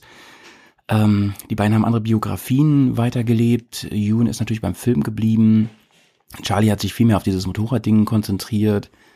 Ähm, hat, schätze ich mal, eingesehen, dass Film ähm, wahrscheinlich nur geklappt hat wegen seiner äh, familiären äh, Vorteile, die er hatte durch seinen Vater vor allen Dingen und weil auch wahrscheinlich ein bisschen Kohle da war und er sich das leisten konnte, Dinge auszuprobieren. Inzwischen macht er, also er hat da noch, er war noch ziemlich lange äh, im BMW Motorradteam. Er hat die neue R1200 GSLC damals mit äh, PR-mäßig eingeführt. Mit anderen äh, bekannten Leuten hat er ähm, äh, äh, so Touren rund um die Welt gemacht, also immer so eine, ein Paar, das wurde gefilmt und gezeigt, da konnten auch Kunden mitfahren und so. Riesen PR-Aktion. Äh, ich hatte ja schon erwähnt, er hat damals die, als die neu, als der Kugelfisch rauskam, die R1200 GS Adventure, die, die, die äh, K25, als sie rauskam, da hat er die mit als erster testen dürfen in Afrika, wurde natürlich alles dokumentiert und aufgenommen, hat er ganz tolle positive Sachen gesagt. Äh, bei seinen, natürlich, ne, er hat äh, Extreme Frontiers gemacht, äh, Race to Dakar gemacht, er hat bei Any Means gemacht, war da, es war immer wieder, war BMW da ein Thema. Äh, er hat und macht immer noch, also er bietet immer noch geführte Reisetouren an. Äh, mir fällt auf jeden Fall ein Südafrika, wo er mit, ich sag mal, gut betuchten Leuten, ich habe da mal Preise recherchiert, die sind der Wahnsinn. Also ähm, da kommt für ihn, glaube ich, richtig was bei rum. Die wollen gerne mit ihm eine Runde drehen, weil er eben in der Szene einen, einen fantastischen Status inne hat. Und ähm, ich glaube, das passt für ihn ganz gut, so von Lodger, Lodge, äh, Lodge zu Lodge, von Hotel zu Hotel. Ein bisschen hier, ein bisschen da, ein bisschen schnuppern, Adventure schnuppern. Und ähm, das passt schon so für ihn. Er ist dann aber irgendwann vor ein paar Jahren ist er raus bei BMW ähm, die haben sich so im Friedlichen getrennt, da ist jetzt nichts vorgefallen oder so. Und er ist dann ins Team Triumph gewechselt. Seiner Aussage nach, also als, als Werbebotschafter, seiner Aussage nach, weil das eine äh, britische, ein britisches Brand ist und er ja nun auch sehr ähm, verwachsen ist mit seiner Herkunft da, also mit, mit England, mit Großbritannien. Und das war so die Ansage, ähm, ich denke mal, dass Triumph da auch noch, die haben ja die letzten Jahre ganz schön aufgedreht, was Modelle und, und, und alles und Präsenz angeht. Und ich denke mal, dass die ihm auch eine gute äh, Summe gezahlt haben und BMW es vielleicht nicht mehr wollte, weil bei BMW sieht man ja immer öfter, und das ist auch was, was ich sehr kritisiere, dass die, ähm, dass man diese AG, diese Aktiengesellschaft sehr, sehr durch, durchspürt und ähm, ich meine, das hat der GS meines Erachtens einen, einen unfassbaren Schub gegeben, diese Serie damals. Und ich glaube, dass BMW denkt, die haben es halt nicht mehr nötig. Ne? Die Leute kaufen es doch sowieso und deswegen haben die sich meines Erachtens auch nicht für Staffel 3 so bemüht, dass sie da wieder mit GSen fahren. Das waren, viele haben ja gedacht, dass sie mit der neuen 1250 die fahren, die Tour, tun sie aber nicht, so wie spoiler ich schon mal, da kommen wir ja ganz am Ende zu. Was hat die beiden eigentlich inspiriert? Ähm, es gibt den großen Vater der des Motorrad Abenteuer Weltreisens. Und das ist ohne Frage, und ich glaube, da werden mir die meisten zustimmen, Ted Simons. Äh, Ted Simon heißt er, Ted Simon. Ted Simon hat damals vor 50, 60 Jahren diese Tour gemacht, oder für 50 Jahren, diese Tour gemacht, dass er einmal um die ganze Welt gefahren ist, eine ähnliche Route gefahren ist wie die beiden, aber das Ganze mit einer, naja, nee, ähm, das war schon umfangreicher, was er gemacht hat. Also er war auch in Afrika zum Beispiel. Da schon. Und ähm, er hat das Ganze gemacht mit einer Triumph Bonneville das ist, wer das jetzt nicht im Kopf hat, das ist echt so ein, das ist diese Marlon Brando Maschine, das ist eigentlich eine Straßenmaschine, eine sehr, das ist so ein, einfach ein Motorrad, kann man sagen, einfach ein Motorrad. Und äh, er hat gezeigt, dass es geht, dass es funktioniert mit, mit allen Hindernissen, die einem da so in den Weg kommen. Und äh, das Buch, was er geschrieben hat, das hieß Jupiters Reise. Später hat er noch einen zweiten Teil geschrieben, Jupiters Träume. Da ist er dann mit einer BMW, aber mit einer G-S gefahren. Das war, da muss ich mal kurz in meine äh, Recherchen hier schauen. Ähm, also er war da auf jeden Fall schon 70. Ähm, die andere, die erste Tour war äh, 1973. So, und wann war jetzt die zweite Tour? Die zweite große Weltumrundung? Die übrigens unfassbar groß wieder war. Mit äh, in Amerika auch, ne? Das ist ja von San Francisco bis runter Richtung Feuerland irgendwie bis, ich weiß nicht, Santiago oder noch weiter gefahren. Ähm, wann war das jetzt? Das war er ist Jahrgang 1931, das habe ich mir hier aufgeschrieben. Von wann ist diese Reise? Ich habe mir natürlich das Buch auch besorgt und gelesen. Ah ja, jetzt ergibt das alles Sinn. Das Buch kam raus 2006 auf Deutsch 2007 und das Interessante ist, in Ulaanbaatar oder in der Mongolia, ich weiß nicht genau, ob es Ulaanbaatar war, ich glaube aber, da haben Ewan und Charlie ihn nämlich getroffen bei dieser zweiten Weltumrundung. Und er war ja die Inspiration, zumindest für Yoon. Und das ist natürlich spannend. Diese Szene existiert auch in der Serie. Und das ist natürlich cool. Da kreuzen sich dann die Wege tatsächlich. Und da muss ich mal wieder Bezug nehmen auf den Kommentar von eben. War das so viel Zufall? Ich weiß es nicht. Ich glaube es nicht, ehrlich gesagt. Ich glaube es nicht. Aber es ist auf jeden Fall eine coole Szene. Ähm, ich liebe den Typen auch. Das ist ein ganz sympathischer Dude. Könnt ihr auf jeden Fall mal äh, reinhören bei Pegaso, bei unseren äh, Kollegen von Pegaso, die haben ein Interview mal mit ihm gemacht. Da könnt ihr auf jeden Fall mal reinhören. Äh, ich schreibe mir das mal auf, dass ich das hier verlinke, den Poddy. Genau. Und ich denke, ähm, diesen Spirit, den sie da aufleben lassen wollen, das haben sie so halbwegs halt hingekriegt. Sie haben vor allem das irgendwie ins neue Jahrtausend gezogen, das Ganze. Ähm, aber dennoch äh, aus heutiger Sicht, und ich finde, das wird jetzt so, wir haben jetzt ungefähr eine Stunde gequatscht hier zusammen, ich finde, das wird jetzt deutlich, wie das eigentlich alles ähm, gelagert ist. Ne? Ich finde nämlich diese Fronten, die sich da gebildet haben gegenüber diesem Projekt, die sind gar nicht so widersprüchlich. Also die sind gar nicht so konträr gegenüber. Denn damals war das was Abenteuerliches, was Neues, was, was in der Form, in der Dokumentationsform noch keiner gemacht hat, so dass alle das mitbekommen und so weiter. Aus heutiger Sicht, mit Blick auf die ganzen YouTube-Videos und die ganzen Weltreisenden bei Instagram und so weiter, da ist es völlig overdosed, völlig, völlig übertrieben mit dem Konvoi, mit den, mit dem Team, die immer dabei sind oder fast immer dabei sind, mit einem eigenen Kameramann und so. Heute, da gibt's natürlich aber ganz andere Lösungen. Und das hätte Konsequenzen haben sollen, meiner Meinung nach, auf die dritte Staffel. So, ähm, kommen wir zum nächsten Audiokommentar. Jetzt kommt einer von uns Bears, und zwar ist das der Fry, der hat sich gemeldet. Der ähm, hat sich das alles auch nochmal reingeballert, die ganze Staffel. Und das hören wir uns jetzt mal an, was der zu sagen hat. Ich finde, ähm, hier wird nochmal sehr schön deutlich, wie das vor allem damals gewirkt haben muss, auch wenn er es jetzt nochmal geschaut hat, ähm, mit dieser fremden Welt, zu der diese Nähe hergestellt wird, wie das rüberkommt. Hier kommt Fry. So, Malte hatte mich gebeten, nochmal einen, ähm, einen Kommentar zu dem ähm, zu dieser Serie von Hugh McGregor und Charlie Bowman zu machen. Ähm, und ich habe mir natürlich in fleißiger Vorbereitung das alles nochmal angeguckt. Ähm, und Jetzt abgesehen von diesen beeindruckenden Landschaften, die Sie da sehen, am beeindruckendsten fand ich eigentlich, dass Sie ziemlich viel Zeit in die Vorbereitung gesteckt haben und am Ende immer noch irgendwas passiert ist, womit keiner gerechnet hatte oder was keiner irgendwie vorhergesehen hat oder sowas. Aber da hat man einfach mal wieder gesehen, wenn man einfach tolle Leute hat, mit denen man so einen Trip macht, dann funktioniert das halt auch. Und wie viele Einheimische denen geholfen haben, als ich glaube von dem Kameramann, ähm, die BMW kaputt gegangen ist, haben sich da so eine russische Maschine geholt. Die ist dann irgendwie in der Mongolei zusammengebrochen, mitten in der Walla Pampa. Und äh, da kamen halt Leute, haben die wieder flott gemacht und die beiden Also Charlie und Jun waren schon ein bisschen am Ende, weil die auch nicht so richtig wussten äh, mit den ganzen Werkzeugen da, was sie jetzt machen sollen. Und das fand ich einfach das Tolle daran. Dass man wirklich gesehen hat, dass ähm, egal wo du bist, wie du aussiehst, was auch immer, dir wird geholfen, die Leute sind nett, die Leute freuen sich.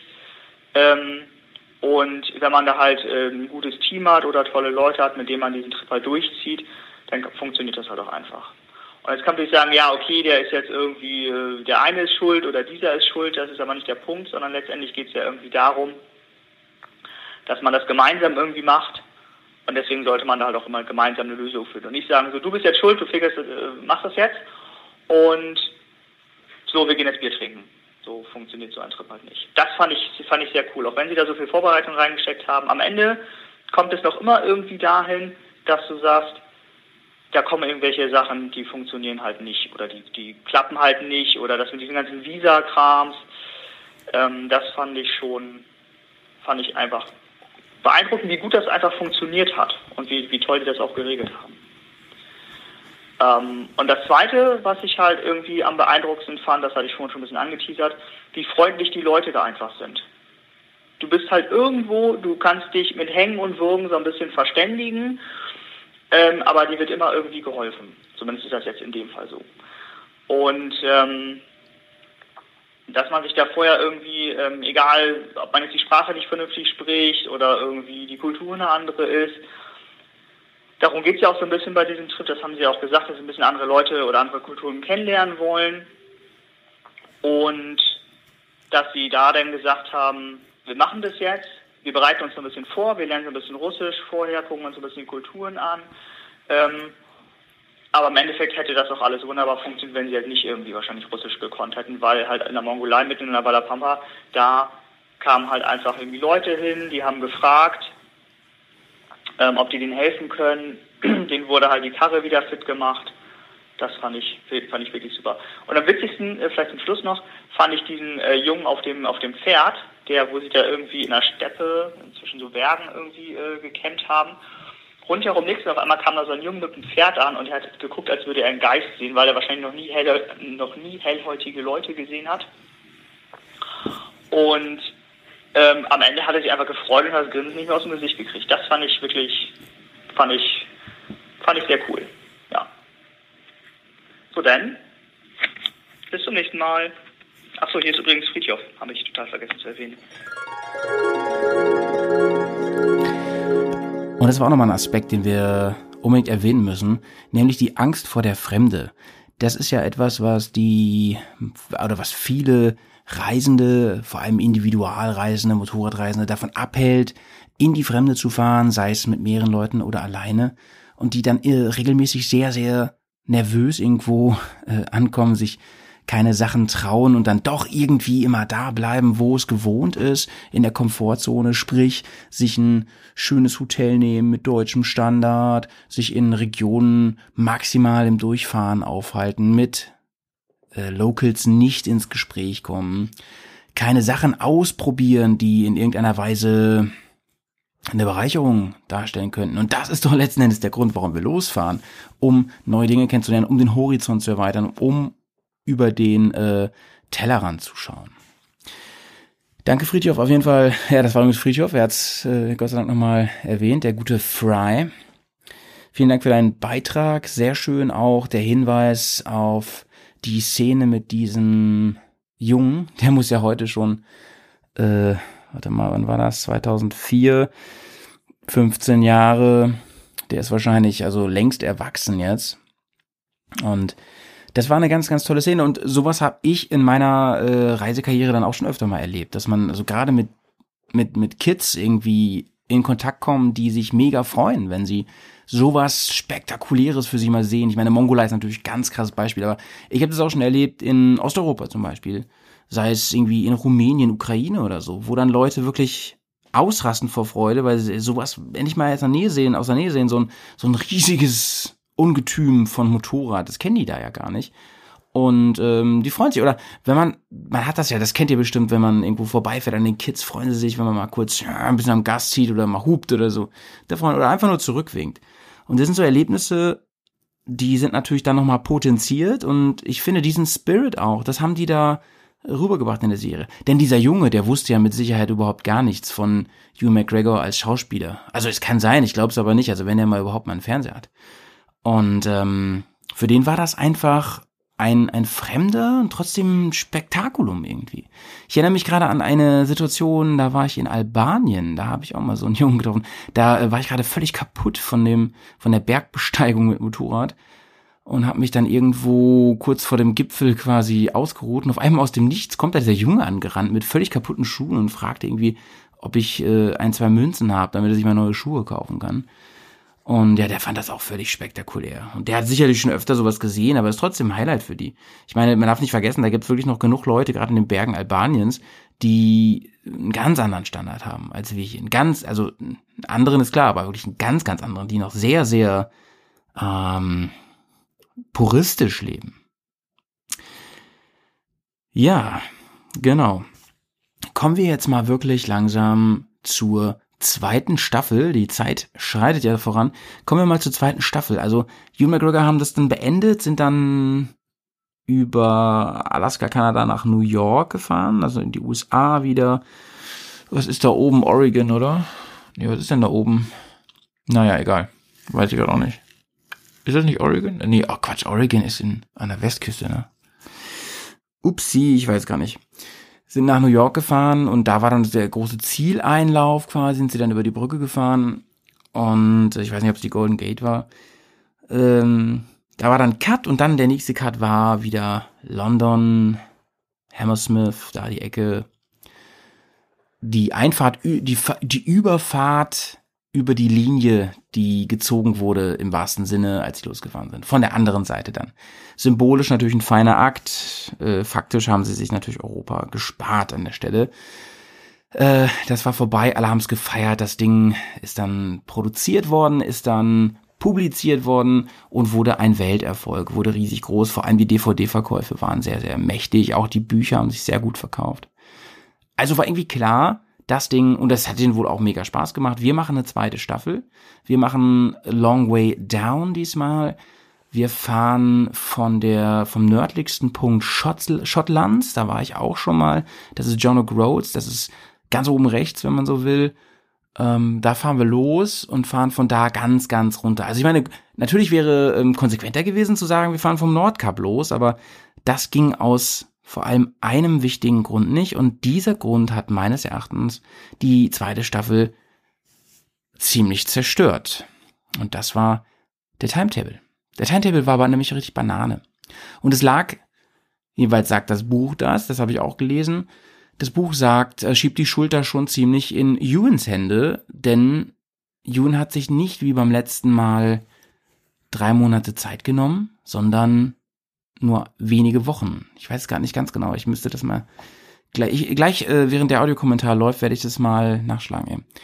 Viel zu wenig Zeit auf jeden Fall. Und sie sind auch wirklich durch ähm, Schottland, Großbritannien durchgeballert, durch Deutschland, Belgien durchgeballert. Waren dann für eine Stippvisite in Rom, aber das war wohl nur echt ein paar Stunden, da war auch viel zu viel Verkehr. Das wollten wir auch gar nicht sehen, aber der Punkt ist, sie mussten dringend eine Fähre erreichen, um von dort rüberzukommen nach Afrika. Und ähm, das wird ja Genua gewesen sein. Schätze ich mal so, das weiß ich gerade gar nicht. Aber von da fahren ja die Fähre nach Afrika. Und die fährt halt, ich meine, sie sagen im Buch, die fährt halt nur einmal die Woche, die Fähre. Oder jedenfalls nur alle paar Tage. Und wenn sie die verpasst hätten, diese Fähre, dann hätten sie ein paar Tage warten müssen und dann wäre der ganze Timetable zusammengebrochen und das wäre ein Riesenproblem gewesen, weil natürlich Ewan Filmtermine hatte. Der einen ganz engen Timetable gehabt und das war, glaube ich, ein Riesenproblem. Das Pacing der Reise ist dadurch sowas von durcheinander geraten, ähm, dass dass der wilde Ritt um die Welt, so, das war der Untertitel übrigens, der deutsche Untertitel von der ersten Staffel, hier wirklich der wilde Ritt durch Afrika ähm, viel mehr zum Tragen kommt. Das ging bis, sie sind dann nach ähm, Ägypten gefahren, von da aus, ich, ich glaube, sie sind in Algerien gelandet, sind nach Ägypten gefahren und haben vorher, sind sie tagelang durch Regen gefahren, da war dann so eine Art Sandsturm. Es muss ganz, ganz heftig gewesen sein. Und sie hatten halt keine Chance zu sagen, wir warten mal eben. In Staffel 1 hatten sie das noch. Da haben sie wirklich mal Off-Days eingelegt. Da haben sie wirklich äh, Tage am Stück mal, sind sie gar nicht gefahren. Das war jetzt, und das war jetzt nicht mehr möglich, wegen des straffen Zeitplans. Und da ist die Bombe dann irgendwann explodiert. Da sind sie richtig in die Haare gekommen. Bevor wir noch ein bisschen mehr sagen zu ähm, Long Way Down, kommt hier mal eine ganz gute Überleitung. Hier nochmal ein Audiokommentar. Auf geht's. Long Way Round, eine Doku-Reihe aus 2004 über drei Typen. Den Kameramann darf man bei solchen Sachen natürlich nicht vergessen, die äh, mit ihrem Motorrad von London über Westeuropa, Osteuropa bis nach Magadan gefahren sind, im östlichsten Ende von Russland und dann rüber bis nach New York im Vergleich zu heutigen YouTube-Channels und der Videoqualität, die dort geboten wird, natürlich ein bisschen cheesy, aber ist ja von 2004. Ja, mir hat die Doku-Reihe ziemlich gut gefallen. Besonders, was ich jetzt auch immer wieder merke, im Alltag, wenn man was plant, eine Reise, ich glaube, das ist in der ersten Folge oder so, der Fall, wo die ihre kleine Werkstatt einrichten und ihre Büros und die Landkarten an die Wand hämmern. Und so läuft das ja eigentlich bei jeder kleinen Reise, die vorbereitet wird. Das ist ziemlich cool. Ja, für mich war das damals auch interessant. Ich habe mir die Doku-Reihe nochmal angeguckt, bevor ich ein Motorrad gekauft habe. Ich hatte das Problem, dass ich 90 Kilometer eine Strecke an die Arbeit hatte. Somit kam eigentlich nur eine Reise in Enduro in Frage. Ich habe mir dann auch aufgrund der gut gezeigten Leistungen der 1150er GS damals dann eine BMW geholt, war zwar keine 1150er, aber eine 650er und war damit eigentlich auch top zufrieden. War jetzt eine 800er GS, bin zwischendurch auch die 1150er Probe gefahren, was eigentlich nochmal die Leistung der drei Leute, die da damals diese Tour gefahren sind, noch vergrößert, weil die fuhr sich echt wie ein Eisenschwein. Also war schwer, nicht so schön handlich wie die 1200er und halt ein bisschen schwerfällig. Wenn ich mir dann überlege, das Ding als Adventure noch mit ein paar Koffern dran und bei Wikipedia steht, glaube ich, dass das Ding 285 Kilo gewogen hat. Respekt und Anerkennung, auf jeden Fall. Ja, besonders interessant war halt auch, wie äh, stabil die Maschinen waren. Da ist ja einige Male ein Rahmen gebrochen, der dann einfach geschweißt wurde. Ich glaube, McGregor hatte sogar einen Auffahrunfall. Und das war schon ziemlich, ja, stabil. Bei Long Way Down sind sie dann ja von John O'Groats im nördlichsten Punkt Schottlands nach Südafrika gefahren. Die Dokumentation habe ich allerdings jetzt gerade nicht mehr so gut im Kopf. Und ich glaube, äh, die beiden, beziehungsweise die werden es wahrscheinlich wieder mit dem Kameramann machen, planen jetzt die dritte Tour von Feuerland hoch nach Alaska oder ich weiß es nicht. Da habt ihr vielleicht eine bessere Information schon. Da hatte ich jetzt keine Zeit mehr zu recherchieren. Ja, äh, interessant sind natürlich auch die einzelnen Dokus von Charlie Borman. Der hat ja Race to Dakar, das findet man, glaube ich, bei YouTube, wenn man es eingibt, in englischer Sprache. Und bei Any Means, wo er mit ganz, ganz vielen Verkehrsmitteln, glaube ich, nach Australien gefahren ist. Also, wie gesagt, ich fand es damals cool. War so, glaube ich, mit die ersten Motorrad-Dokus, die es in der Form gab. Mit, ähm, mit großen Motorrädern, wo halt auch mal ein bisschen auf die Technik eingegangen wurde. Mittlerweile gibt es da einen Haufen Vlogs und was weiß ich nicht alles bei YouTube. Ihr macht das ja auch ziemlich cool. Und ja, vorher gab es nur Bücher von Ted Simon zum Beispiel. Habe ich auch noch auf meinem elektronischen Büchergerät. Muss ich mir irgendwann mal zu Gemüte führen, wenn ich Zeit habe. Ja. Gut, dann sauber bleiben. Das war nochmal so ein richtiger Rundumschlag hier von Alex, der äh, unter anderem ja noch, also natürlich nochmal auf Long Way Round eingegangen ist, aber eben auch schon auf Long Way Down. Und ganz richtig, die sind hier wieder zu dritt unterwegs gewesen in der Hauptgruppe, das heißt mit Claudio, der, das hatte ich noch gar nicht erwähnt, äh, zur Start von Staffel 1 ja noch gar keinen Motorradführerschein hatte. Nee, den hat er, ähm, dann erst machen müssen. Also alles andere gefiel den Produzenten und den beiden von ihm, was er so an Arbeiten abgeliefert hat und so. Und er konnte auch Motorrad fahren, aber er hatte keinen Führerschein für die EU zumindest. Und ähm, er ist von der Nationalität der Schweizer, aber spricht, wenn ich es jetzt nicht verwechsel, Russisch, hat da ähm, auf jeden Fall ähm, Wurzeln, wenn ich das jetzt nicht durcheinander bringe. Und er war der richtige Mann, aber er hatte, wie gesagt, keinen Führerschein. Das war ein Riesenproblem. Er hat ihn dann nämlich kurz vorher machen wollen und ist wirklich am Tag, als sie losfahren wollten, war seine Prüfung und er ist natürlich durchgefallen. Was dann dazu führte letzten Endes, dass von dem ersten Abschnitt, also wir sind jetzt gerade bei Staffel 1, dass von dem ersten Abschnitt, wo sie ähm, durch England und vor allem durch Deutschland fahren, quasi kein Bildmaterial vorhanden ist, sondern nur diese, ich nenne sie jetzt mal Actioncam-Aufnahmen, die Dinger, die sie auf dem Kopf hatten. Das wird dann total aneinander geschnitten, ganz schnell gemacht. Und ähm, dann hat er die Prüfung aber noch bestanden, ein paar Tage später, und reiste dann ganz schnell nach. Und dann trafen sie sich, meine ich, in Tschechien. Sehr, sehr. Das ist wirklich mal authentisch. So, solche Sachen passieren halt. Also solche, also mit dem Führerschein jetzt so konkret vielleicht nicht, aber so, so Missgeschicke oder so Sachen, die nicht gut laufen, wo man improvisieren muss, das ist ja wirklich authentisch. Das passiert auf solchen Touren.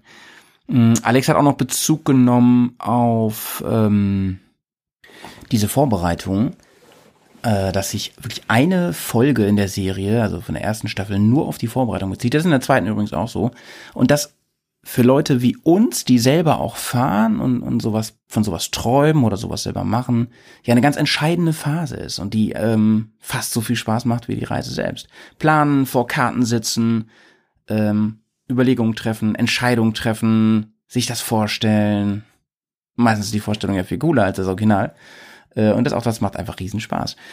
Ja, das, das finde ich gut, dass Alex das nochmal erwähnt hat. Ich habe übrigens eben, während er gesprochen hat, mal recherchiert, recherchiert, hier in den Büchern, die ich hier vorliegen habe. Da sind nämlich auch die ganzen Timetables drin. Da steht wirklich, von wo sie nach wo jeden Tag gefahren sind, wie viele Kilometer oder Meilen sie zurückgelegt haben. Und was mich doch jetzt wundert, ich muss das von eben ein bisschen äh, korrigieren. Sie sind bei der ersten Reise waren sie zweieinhalb Monate, zwei, drei Viertel Monate unterwegs und ähm, sind ungefähr umgerechnet 35.000 Kilometer gefahren. Und bei der zweiten Reise sind sie auch über zwei Monate unterwegs gewesen, also gar nicht so viel weniger und haben auch 5000 Kilometer weniger gehabt. Dass die, des, dass die trotzdem so ein Zeitproblem hatten, das finde ich krass. Afrika ist einfach ein scheiß großes Land, ne? Vielleicht hätten sie sich einfach noch viel mehr Zeit nehmen müssen. Dann hätten sie auch mehr Zeit gehabt auf dem Kontinent. Auf jeden Fall war diese Timetable-Geschichte, also sei mal hingestellt im Vergleich, ob die jetzt genauso viel Zeit hatten, dann war das Land einfach, äh, dann war das einfach trotzdem falsch eingeschätzt und auf jeden Fall war die erste Etappe falsch eingeschätzt mit diesem Boot, weil dann, es war ja schon knapp auf knapp, ne, genäht. Äh, sie durften halt diese Fähre nicht verpassen, das hat schon viel ausgemacht. Nach dieser Aussprache, nach dieser, nach diesem Stress im Team, im Video kommt das übrigens rüber, aber nicht so richtig. Im Buch ist es viel drastischer beschrieben. Ähm, ich darf das leider hier nicht zitieren, habe ich, hab ich gerade recherchiert.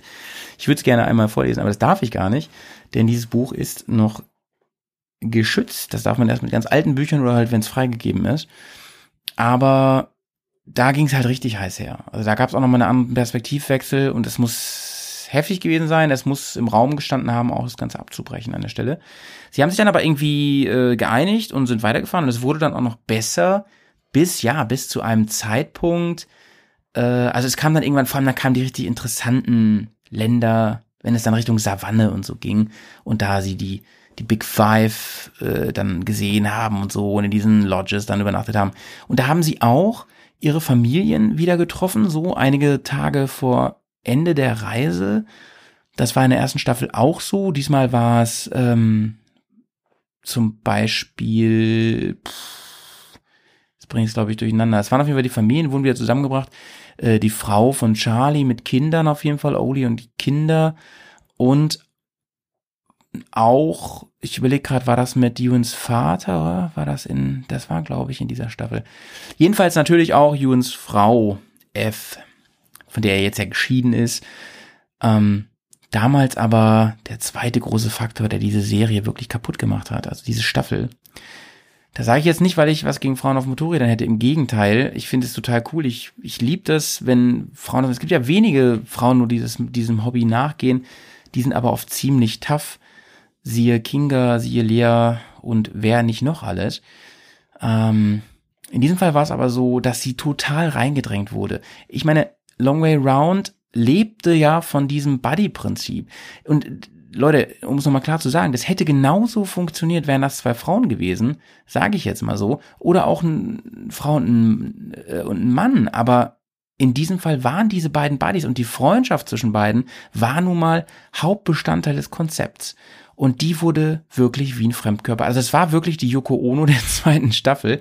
Die ist da reingedrängt wie so ein Fremdkörper und hat die Dynamik komplett zerstört. Sie konnte halt auch kein Motorrad fahren, ähm, geschweige denn Gelände fahren. Sie hat ganz kurz vorher auch ihren Führerschein gemacht, war auch ein bisschen ängstlich unterwegs. Da ist Afrika vielleicht dann äh, das falsche Land, um Erfahrungen zu sammeln was dann auch dazu führte, dass die sich sogar getrennt haben. Da ist dann Charlie weiter durch die Wüste gefahren auf sandigen Strecken, während ähm, Ewan es vorgezogen hat, mit seiner Frau die Straßenroute zu benutzen, so dass man sich nachher wieder traf. Das hat natürlich alles zerstört. Ähm, es war wirklich ein Dämpfer hoch 10. Ich hätte, wäre ich vor Ort gewesen, hätte ich das, ich, oder ich hätte es in der Post nachher so geschnitten, dass man das nicht mehr mitkriegt. Äh, richtig, richtig krass. Und man hat es auch gemerkt, man sieht es auch bei Charlie, wie ihn das trifft wie schade er das findet, wie er auch merkt, so, das ist nicht mehr das, was wir, ähm, was wir eigentlich vorhatten. Das ist nicht mehr das, was wir in der ersten Staffel gemacht haben. Zumindest nicht mehr ab diesem Punkt. Und in einer Schlusssequenz, wenn F dann sagt, ja, es war einfach nur geil, ey. Und wenn ihr eine nächste Staffel macht, sei es Long Way, Cross, Down, Up, whatever, ich bin auf jeden Fall wieder dabei. Da dachten dann alle Beteiligten, inklusive mir vor dem Fernseher, ähm, hoffentlich gibt's keine dritte Staffel, denn das war wirklich Riesenmurks. Und es hat nicht so Spaß gemacht. Man hat die Enttäuschung wirklich bei, und ich, ich weiß, also Ewan, bei Ewan sieht man es weniger, also er wirkt ja unglaublich verliebt in dieser Staffel, in seine Ehefrau und das ist ja auch schön, aber mh, mm, da sieht man nicht so richtig. Er ist auch Schauspieler, auch ein guter wie er das eigentlich findet. Er, er wird auch gespürt haben, dass diese, dass diese ähm, Chemie da nicht mehr gestimmt hat an der Stelle. Das machte die zweite Staffel kaputt und macht sie auch mega minderwertig, meine, meiner Meinung nach, denn das Rezept war ja eigentlich das gleiche, aber sie haben an den äh, entscheidenden Stellschrauben, die die erste Staffel zum Erfolg gemacht haben, die haben sie leider runtergedreht und nicht hoch und dafür an den Stellschrauben, die jetzt hier auch in den ganzen Kommentaren immer wieder als Kritik formuliert worden sind, die haben sie leider hochgedreht, was auch an Jun lag. Jun wollte unbedingt, dass die Fahrzeuge vollgeklebt werden mit Riesenwerbung. Das Ganze sollte per Tracker im Internet verfolgt werden können, damit man weiß, wo sie sind. Alles, was sie in Staffel 1 haben sie versucht, möglichst inkognito zu reisen. All das ähm, wurde hochgedreht, dieser ganze Klimbim wurde hochgedreht. Sie hatten mehrere Federbeine an Bord, die dann spektakulär getauscht worden sind. Es gab, es gab in Staffel 1 diese überragende Sequenz, wenn sie die äh, Road of Bones fahren und durch diesen Fluss durch müssen. Mit dem ganzen Team auch und so. Wo, wo wirklich authentisch rüberkommt, ey, das ist hier nicht ungefährlich. Das könnte sein, dass da gleich so ein, so, so, so ein eins der Fahrzeuge weggeschwemmt wird oder was weiß ich. Äh, so einen Moment wollten sie in Staffel 2 auch haben, wo man durch Teamwork, durch Zittern und so Dramatik erzeugt und die ja auch dann da war und woraus letztendlich so ein unfassbarer Team- und Bro-Moment resultiert. Kenne ich auch von meinen Reisen. Nun war es aber so, dass es diese Momente nicht so richtig gab, eher im negativen Sinne. Und also musste man die künstlich erzeugen und dann gibt es da auch so eine Wasserdurchfahrt und dann muss da und dann muss da geschoben werden und dann fällt die um und dann muss der Zylinder auseinandergepflückt werden und dann muss das Wasser rausgepumpt werden. Ja, ganz ehrlich, ich spüre in dieser Szene einfach nur eine, eine konstruierte Überdramatisierung.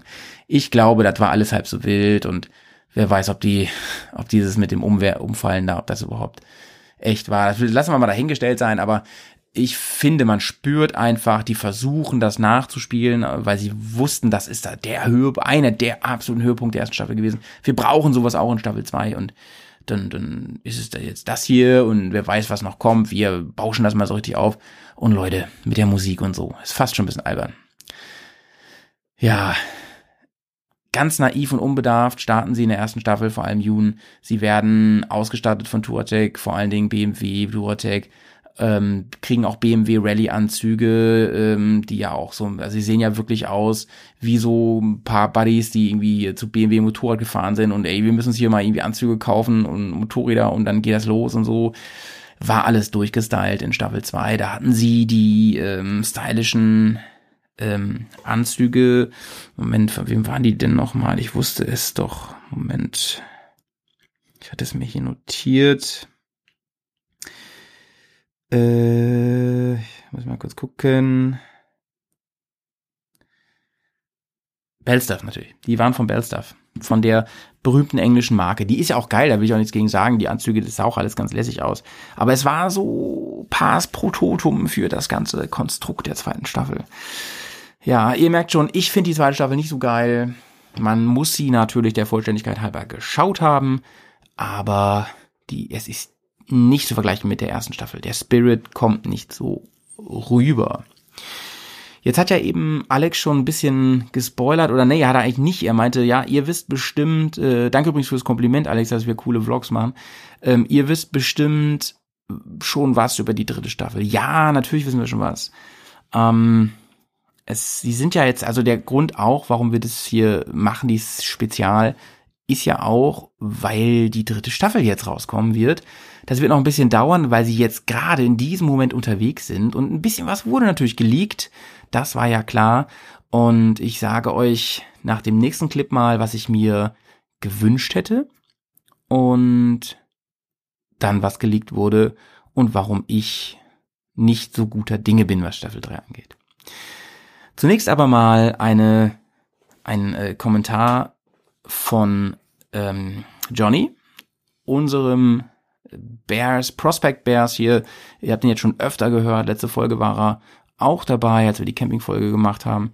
Ist jetzt immer öfter dabei. Johnny, Shoutouts an dich. Vielen Dank für deine Unterstützung hier an allen möglichen Stellen. Ähm, ist im Moment auf bestem Weg, ins, in die Bears-Familie aufgenommen zu werden.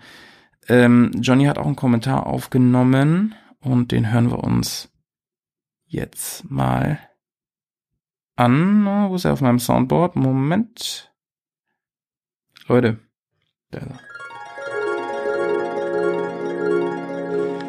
Hi, ho Malte.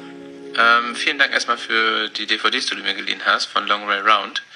Ähm, ich wollte dir noch mal ein kleines Feedback dazu geben. Ähm, nachdem ich euren Podcast ja gehört habe oder angefangen habe und ihr da viel drüber erzählt habt, über die Geschichten von Long Way Round und äh, die anderen Staffeln von Charlie Bowman und so weiter, äh, muss ich ja gestehen, war ich sehr, sehr interessiert an den Folgen und ähm, bin auch froh, dass ich sie jetzt geguckt habe. Ähm, es ist auf jeden Fall sehr interessant, macht Bock auf äh, Abenteuerreisen und äh, Länder erkunden mit dem Motorrad. Ähm, ja, also grundsätzlich sehr, sehr großartig. Ähm, die Folge an, oder die Serie an sich ist ähm, ja mittlerweile auch schon ein bisschen älter. Das sieht man natürlich auch in den, in den Folgen.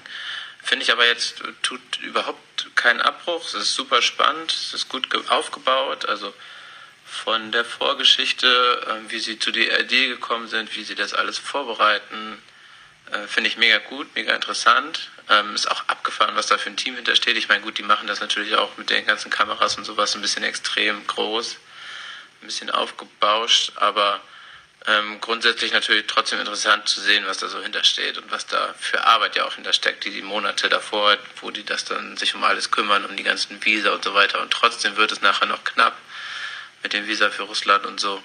Das ist schon ziemlich abgefahren zu sehen. Ähm, Im Großen und Ganzen, äh, ja, finde ich auch sehr interessant. Also nicht nur die Story an sich mit der Reise, sondern auch so Einblicke in, in, in das Wesen dann, also die, die privaten oder familiären Einblicke, die man dann so bekommt, wenn die, wenn man so lange auf Natur ist, zwar nicht alleine, aber ja doch irgendwie auf dem Motorrad dann alleine unterwegs ist, lange Strecken fährt und äh, die Familie zu Hause sitzt, da merkt man dann auch schon, dass das den beiden doch auch schon nahe geht. Äh, Finde ich auch sehr interessant, das so nochmal zu sehen. Das ist ja auch schon ein Punkt, wo man sich Gedanken drüber machen muss, wenn man sich auf so einen langen Weg macht. Wenn man dann Familie und Kinder oder eine Frau und keine Kinder zu Hause hat, äh, dass man da dann wirklich auch echt eine lange Zeit die erstmal nicht sieht oder auch vielleicht sogar nicht hört. Ähm, ja, grundsätzlich ist super interessant auch mit den verschiedenen Ländern und Kulturen, wie die es dargestellt haben. Auch, was ich auch interessant fand, das war ja so ein bisschen, wie ihr das auch mal erzählt habt, so nach dem Motto, je weiter in den Osten du fährst, desto schlimmer wird's gefühlt, weil das eine Land immer von dem nächsten erzählt, fahrt da bloß nicht hin.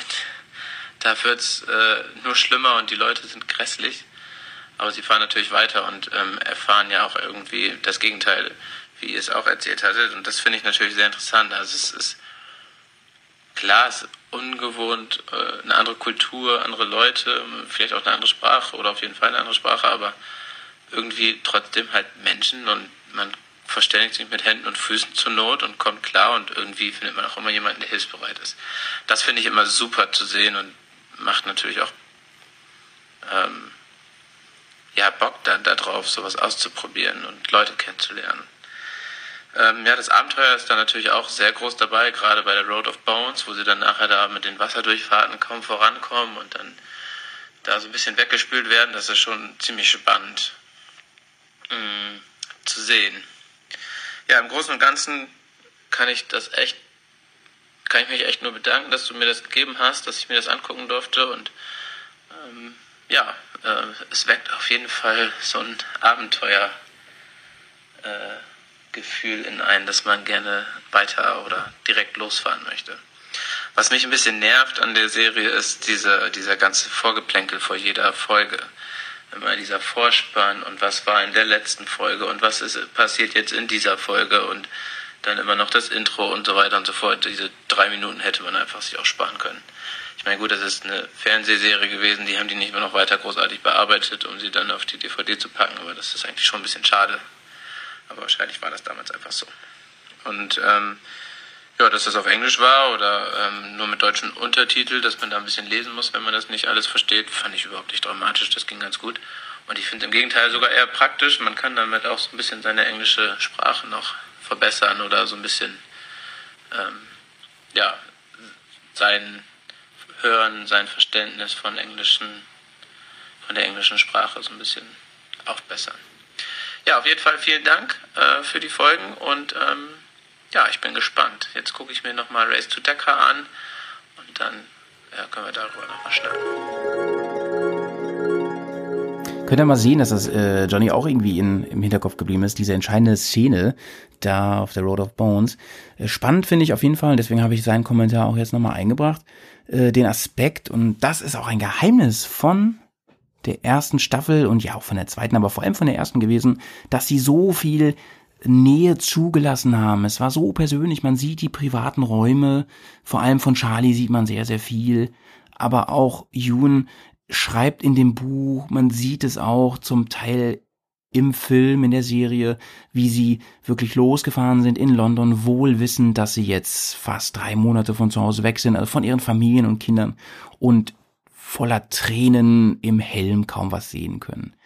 Das, er sagt ja diesen witzigen Spruch, let's get out of fucking London, den ich ja auch persifliere in äh, Reise nach Norden.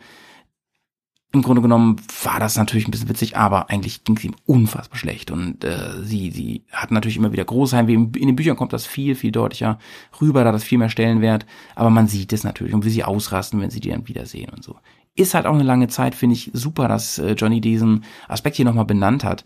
Das ist nämlich was, wo man denkt, ja, das sind halt Filmstars und oder, oder Promis und die machen da sind die richtig cool drauf und so. Aber die haben genau die gleichen Probleme dann auch wie wir, was so Zwischenmenschlichkeit angeht. Ne? Die haben Stress untereinander, das kriegt man alles mit. Und die vermissen dann auch zu Hause, das kriegt man auch alles mit. Finde ich total gut. Das andere, was er kritisiert hat, ja, Leute, ich sag's euch, wie es ist die DVDs sind lieblos gemacht. Da ist einfach die Serie drauf geballert, man kann da äh, bei der DVD kann man dann die Episoden anwählen, das ist alles ein bisschen müßig. Ähm, man, äh, das sind auch noch auf zwei DVDs, also auf Blu-ray wäre das natürlich ein bisschen einfacher. Man muss, muss eigentlich immer diesen Vor- und Rückspann angucken oder spulen. Das hätte man einfach mit einer Skip-Funktion machen können, mit einer Kapitelfunktion, keine Ahnung. Das fand ich armselig. Jedenfalls bei meiner Version ist das so, die habe ich auch Johnny geliehen. Ich weiß nicht, ob es schon wieder eine neue gibt. Es gibt die, jedenfalls sagt meine Recherche das, noch nicht auf Blu-ray. Vielleicht kommt da ja mal was drauf raus mit allen drei Staffeln. Gucken wir mal hier live eben, was Amazon dazu sagt. Was sagt Amazon? Da ist Amazon. Drei DVDs sind es kosten im Moment 14,81 Euro. Das ist auch mal ein fairer Preis für eine ganze Serie, finde ich jedenfalls. Und das ist spannend. Achso, das ist jetzt Long Way Down. Aha, aha, aha. Ja, auf Blu-ray gibt's die also noch nicht. So. UK-Import von Staffel 1 kostet 6,98. Kann man sich genauso holen. Eben hat's ja äh, eben hat ja Johnny gesagt, das ist auf Englisch, das habe ich noch gar nicht erwähnt, die sind nicht übersetzt worden. Finde ich total gut. Es gibt auch einen deutschen Untertitel, also selbst wenn man nicht gut Englisch kann, ist das überhaupt kein Problem. Man hört aber die Original ähm, und das finde ich cool. Ich finde, die sprechen schönes Englisch, finde ich. Kann man, kann man sehr, sehr gut schauen und hören. Die DVD der ersten Staffel kostet noch ähm, 15 Euro und 7. Ja, geile, geile Preise. Gebraucht beides übrigens schon für 5 Euro zu haben, würde ich nochmal sagen. Ne? Warum nicht gebraucht kaufen? Kann man ruhig machen. Hat auch eine richtig gute Bewertung bei Amazon. Gibt es auch nicht auf Blu-ray, wie ich es mir gedacht habe. Übrigens ist es dann bei, bei Any Means, meine ich so, das ist nicht mehr übersetzt. Das gibt's dann nur als UK. Das läuft auch bei uns in den normalen Playern. Ähm, die erste Serie gibt es übrigens auch, hab ich so gehört, kostenlos bei YouTube. Und wenn ihr das guckt und sagt, ey, das ist ja voll die scheiß Quali, ich kann euch nur sagen, die DVD ist nicht wirklich besser. Kann man sich also auch da reinschauen. Aber, wie gesagt, das kann man sich schön ins Regal stellen. Ich kann euch das nur empfehlen. Race to Decker übrigens auch. Gibt's hier gleich als Set. Alle drei im Set zu kaufen. Race to Decker, super, super gut. Wollen wir hier aber nicht mehr intensiv besprechen an dieser Stelle. Das, das haben wir schon mal besprochen bei unserem großen Decker-Special. Könnt ihr mal schauen. Ich weiß gar nicht, welche Episode das ist vom Bearcast. Könnt, müsst ihr mal schauen. Ähm, ist auch sehr, sehr empfehlenswert. So, jetzt habe ich noch eine richtige Perle für euch, Leute, denn jetzt kommt noch mal einer von uns Bears, ähm, den ihr sehr gut kennt. Der Jay, der Jamie Jameson, niemand anderes, hat hier noch mal einen richtig feinen Audiokommentar eingesprochen.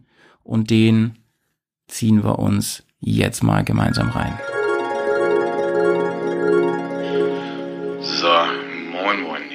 Dieses Mal schon wieder nur Herr Eigenspieler. Die äh, treuen Hörer wissen ja, dass ich äh, ein bisschen weggezogen bin. Das heißt, die Distanz ist größer, das heißt, die äh, Anwesenheit nimmt ab. Das soll so nicht sein, aber man kann sich ja nicht wehren. Nichtsdestotrotz hat Malte gesagt, ich soll doch mal bitte schön zwei Minuten was zum Besten geben zum Thema Long Way Round. Und ich hoffe, ich habe das jetzt richtig verstanden, dass es um den alten Film geht. Nicht, dass ich jetzt hier was völlig Falsches erzähle. Aber das ist dann so.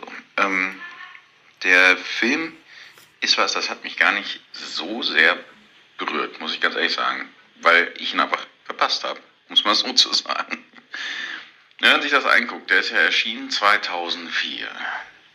Da war ich 20 Jahre alt, da bin ich äh, also das ist eine, just nicht mehr Motorrad gefahren. 2004 habe ich mit meinem Studium angefangen. Ich habe es vorher geschafft, äh, in meiner Zivildienstzeit meine schöne Yamaha äh, zu zerfahren. Woher das so, so schuldig auf meiner Seite klingt. Mir wurde die Vorfahrt genommen, die Karre war kaputt, das konnte ich danach alles nicht mehr machen. Und im Endeffekt war es einfach so, dass dann im Studium natürlich keine Kohle für gar nichts da war und erst recht nicht dafür, irgendwie sich 900 Kubik vor die Tür zu stellen, weil man gerade Bock drauf hat. Das heißt, da kam so ein Motorradding raus zu einer Zeit, wo ich gerade überhaupt nicht quasi Motorrad gefahren bin. Ist es jetzt auch nicht so, dass ich während des Studiums die ganze Zeit nägelkauenderweise irgendwie durch die Motorradhäuser gepilgert bin, um nach Motorrad zu gucken. Und das war irgendwie auch völlig in Ordnung. Es ist halt jetzt irgendwie so ein Abschnitt gewesen, wo man dann dachte, gut, Jetzt verbringe ich halt irgendwie meine Freizeit damit, äh, irgendwelche, weiß nicht, Pixel durch die Gegend zu schieben und dann führt das halt dazu, dass man vielleicht einfach ein bisschen weniger so einen Quatsch macht, insbesondere wenn das Hobby irgendwie sackteuer ist. Ne? Es ist jetzt aber auch so, so, dass ich nicht unbedingt der Typ war, der sich jetzt für das Hobby so, so anfeuern hat müssen. So dieses, ich habe, wenn mir mal irgendwo was über den Weg gelaufen ist, ich weiß nicht, im Wartezimmer von irgendeiner Arztpraxis oder sowas, da gerne mal irgendwo reingeschaut in irgendwelche Zeitschriften. Aber es ist jetzt nicht so gewesen, dass ich die ganze Zeit gesagt habe, so, boah, ich warte jetzt die nächsten 20 Jahre drauf, dass ich mir dann endlich mal ein geiles Traummotorrad holen kann. Und es war auch danach nicht so, dass ich dann irgendwie gesagt habe, als ich jetzt angefangen habe, wieder aktiver Touren zu fahren und so, dass ich das gemacht habe, irgendwie um äh, um so einem Ideal hinterherzuhechten, sondern im Endeffekt musste mich ja Malte noch überreden. Ne? Der hat ja gesagt, hier, wir fahren die. Und ich habe gesagt, ja, also rauskommen ist sowieso ganz geil. Aber das ist jetzt auch nicht, dass ich dogmatisch rein Motorradfahrer bin. Ich hatte auch kein Problem damit, mit Malte einfach mal eine Runde wandern zu gehen. Ähm, ihr merkt, ich bin mit meiner Tochter hier. Ich weiß nicht, ob ihr das gerade gehört habt. The Long Way Round kam dann also um die Ecke zum Zeitpunkt, wo, wie gesagt, das Hobby gerade für mich sowieso eher auf der äh, langen Bank stand. Und äh, wie gesagt, ich war sowieso nie so der, der dann die ganze Zeit irgendwie Motorradmedien konsumiert hat. Mir hat mal mein Onkel damals so ein Buch noch irgendwie angeschenkt. Der gesagt, hier Zen und die, oder die Kunst am Motorrad zu warten. Ich glaube, es war auch so ein Ding von. Ah, das habe ich auch mal gehört. Da, da ist der äh, gelesen. Funke das war voll langweilig. Ich bin gar nicht Joey. übergesprungen, dass ich das auch, äh, jetzt steinigen die wahrscheinlich einige, das nie richtig angefangen zu lesen, weil ich mir gedacht habe, was soll ich denn mir jetzt irgendwie ein nicht. Buch durchlesen lassen? Wie schick das ist, Motorrad zu fahren. Das ist auch besser, wenn ich mal irgendwie Zeit habe, dass ich Motorrad fahre. Wenn man denn dann die Möglichkeit hat. Ne? The Long Way Round kam tatsächlich erst viel, viel später zu mir. Und zwar lustigerweise über eine Nachbarin. Und das ist, glaube ich, das, was ich an dem ganzen Ding irgendwie noch mit am beeindruckendsten fand. Dass hier die, die anderen Bären die ganze Zeit mir einen äh, vom Pferd erzählen, was für geile, ich weiß nicht was, andere Podcasts, geile YouTube-Videos, geile DVDs, geile irgendwas um die Ecke gerade mal wieder gestiefelt kommt über Motorräder, ist ja das eine. Das ist so ein bisschen die Natur der Sache. Dass wenn sich da Leute an so einem Hobby aufhängen, dass die dann auch natürlich irgendwie einen guten Überblick drüber haben, was gerade irgendwie angesagt und cool ist. The Long Way Round wurde mir aber empfohlen von einer Nachbarin, die fährt nicht mal ein Motorrad. Ein Gruß geht raus an die liebe Iris. Ich bezweifle, dass ihr das jemals hört. Aber Shoutouts, Iris. die fährt überhaupt kein Motorrad. Und hat einfach gesagt, hier sag mal, du fährst doch Motorrad. Dich nehmen doch deine Jungs jetzt hier wieder mit auf Touren und du hast doch hier irgendwie eine Mopete stehen, das ist doch irgendwie cool. Es gibt hier doch dieses, diese schicke, äh, diesen schicken Reisebericht von der BBC. Den würde ich mir an deiner Stelle echt angucken. Und ich habe dann gesagt, hä, was kommt die denn jetzt mit irgendwas? Da dachte ich, das hat sie sogar auf DVD, weil das Ding so geil war. Und hat mir halt dann hier Ewan und Charlie auf DVD mit den Mopeden rübergereicht. Und ich habe das Ding dann irgendwie halt auch echt fix weggebinged. Eigentlich so dieses, eigentlich keine Zeit für so ein Kram, aber das, ich meine, der Funke springt ja über die, das Ding ist ja nicht so groß geworden, weil es irgendwie schlecht ist, sondern man guckt sich das an. Und sagen wir, ich finde den Auftakt, der zieht sich noch ein bisschen. Ich war so ein bisschen irritiert, dass die irgendwie in Folge 2 immer noch nicht losgefahren sind, aber dass man im Prinzip sagt, dass da irgendwie zwei Schauspieler, die ja absolute Sympathen sind, die auch vor der Kamera gut funktionieren, dass die jetzt losfahren und so, so, eine, so ein verrücktes Mischwerk produzieren aus, du hast Leute, die vor der Kamera gut sind, die eine Kamera mit haben, die, die so einen Reisebericht machen, wo man sagt, dieses ganze Motorrad, es geht eigentlich auch gar nicht so richtig ums Motorradfahren, sondern das Motorrad ist halt ganz klar Mittel zum Zweck. Und interessant sind eher die Orte, wo die hinkommen. Was sind das für Leute? Was ist das für ein, weiß ich, dieser, dieser Typ in Kasachstan war es, glaube ich, der mal die AK-47 an den Erstisch geholt hat. Und so ein Scheiß. Das ist halt schon mega witzig. Ist alles total cool.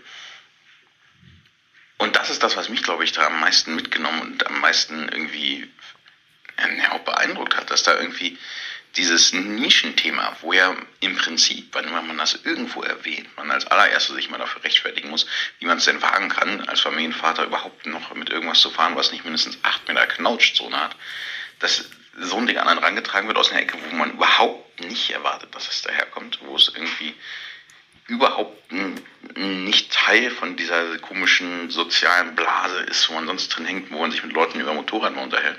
Wo man kommt und sagt, das ist einfach so guckenswert und wenn du das als Motorradfahrer noch nicht kennst, dann solltest du das dringend sehen. Das war schon, ich fand es beeindruckend. Ich fand das irgendwie cool und wie gesagt, die Serie selber ist ja auch beeindruckend. Das ist schon was, was ich auch mir anguckt habe, gesagt, meine Fresse, das ist schon schön da hinten. Aber ich habe das Ding auch immer so verstanden als irgendwas, wo man sagt, naja, das ist ein Reisebericht, der ja im Prinzip zelebriert, dass man reist, dass man rumfährt, dass man die Gegend erkennt. Und der sagt natürlich immer so ein Stück weit auch mit Motorrädern geht das übrigens voll gut. Aber das Interessante ist halt nicht, dass sie mit dem Motorrad da lang fahren, sondern das Interessante ist halt, dass sie da rumfahren und die Leute da kennenlernen. Nichtsdestotrotz hat das natürlich alles dazu geführt, dass ich mit den Jungs noch lieber auf Tour gefahren bin, muss man auch sagen. Und es wird natürlich auch so ein bisschen so Fernweh. Na klar, wenn man sich so einen gut gemachten Reisebericht von zwei Sympathen anguckt, die da durch die Gegend fahren, dann wundert es natürlich kein Stück, dass man danach sagt, ah, meine Fresse, ist das aber geil. Ich würde auch am liebsten nach Magadan oder so. Ist natürlich alles ein bisschen utopisch und ein bisschen sehr weit weg. Gerade wenn man halt zu Hause irgendwie eine Familie sitzen hat, die jetzt auch irgendwie mal einen sehen will, das ja mit der Arbeit sowieso immer schon eine Sache ist, kann sich einfach sagen, ich fahre jetzt mal eben ein halbes Jahr um die Welt, weil ich gerade Bock drauf habe. Aber natürlich, wie gesagt, das ist es. Ne? Fernweh auf jeden Fall noch. Und das äh, ist alles wunderschön gemacht und wundertoll anzugucken. Aber insgesamt habe ich es verpasst, muss ich ganz ehrlich sagen. Ich habe das Ding zehn Jahre verzögert erst gesehen und fand es dann erst geil und war da aber auch schon lange an einem Zeitpunkt, dass ich sowieso die Motoren gefahren bin. So, jetzt kommt hier meine Tochter reingestiefelt. Der habe ich mich versprochen, dass wir gleich noch ein kleines Kartenspiel spielen. Prost. Denn euch jetzt mal noch viel Spaß, weil er erzählt euch noch was. Bleibt sauber. Eigentlich ein wunderschöner Abschluss vom Jay. Ich habe aber gleich noch einen Kommentar. Und hier schon mal an der Stelle der Hinweis, falls ihr mir auch was geschickt habt und ich habe das irgendwie übersehen oder jetzt hier vergessen, vercheckt auf mein Soundboard zu bringen. Ne? Das kam ja wieder über alle möglichen, von allen möglichen Seiten. Ihr könnt uns ja Voice Messages über WhatsApp, Streamer, über ähm, E-Mail natürlich oder ich weiß nicht was alles schicken. Dann ähm, Tut mir das natürlich leid und ich weise mich darauf hin, ich liefere das nochmal nach. Ähm, ich habe auch ein paar Sachen aussortiert, weil die sich doch zu arg gedoppelt haben. Also wir haben ja hier schon immer wieder so gleiche Sachen. Jay hat ja auch mal wieder die AK-47 reingebracht. Sehr, sehr schön. Ähm, aber weist mich gerne darauf hin, dann, dann liefere ich das nochmal nach in der Nachlese. Äh, nicht unerwähnt sollte, wollte ich noch sagen, dass diese Serie in Gänze über ein wunderbares Intro verfügt. Auch wenn das eben kritisiert wurde vom Johnny, ist doch die Musik dahinter von den Stereophonics obergeil. Dieser Song wurde extra geschrieben, heißt, glaube ich, auch Long Way Round. Ich bin mir ziemlich sicher, dass er so heißt. Den verlinke ich auch hier. Ich darf den hier nämlich nicht spielen, wegen GEMA, aus Gründen. Habe ich alles schon gecheckt. Den gibt's aber ähm, als YouTube-Link hier in der Beschreibung in den Shownotes. Klickt da mal drauf, falls ihr noch nicht kennt. Der ist wirklich sahnemäßig. Der Sänger der Stereophonics ist ein Kumpel von Ewan gewesen oder immer noch. Und von unterwegs hat er ihn äh, angerufen, gefragt, ob er einen Song schreiben kann für die Serie. Als feststand, dass die als Serie kommt. Ähm, wenn das dann alles so stimmt.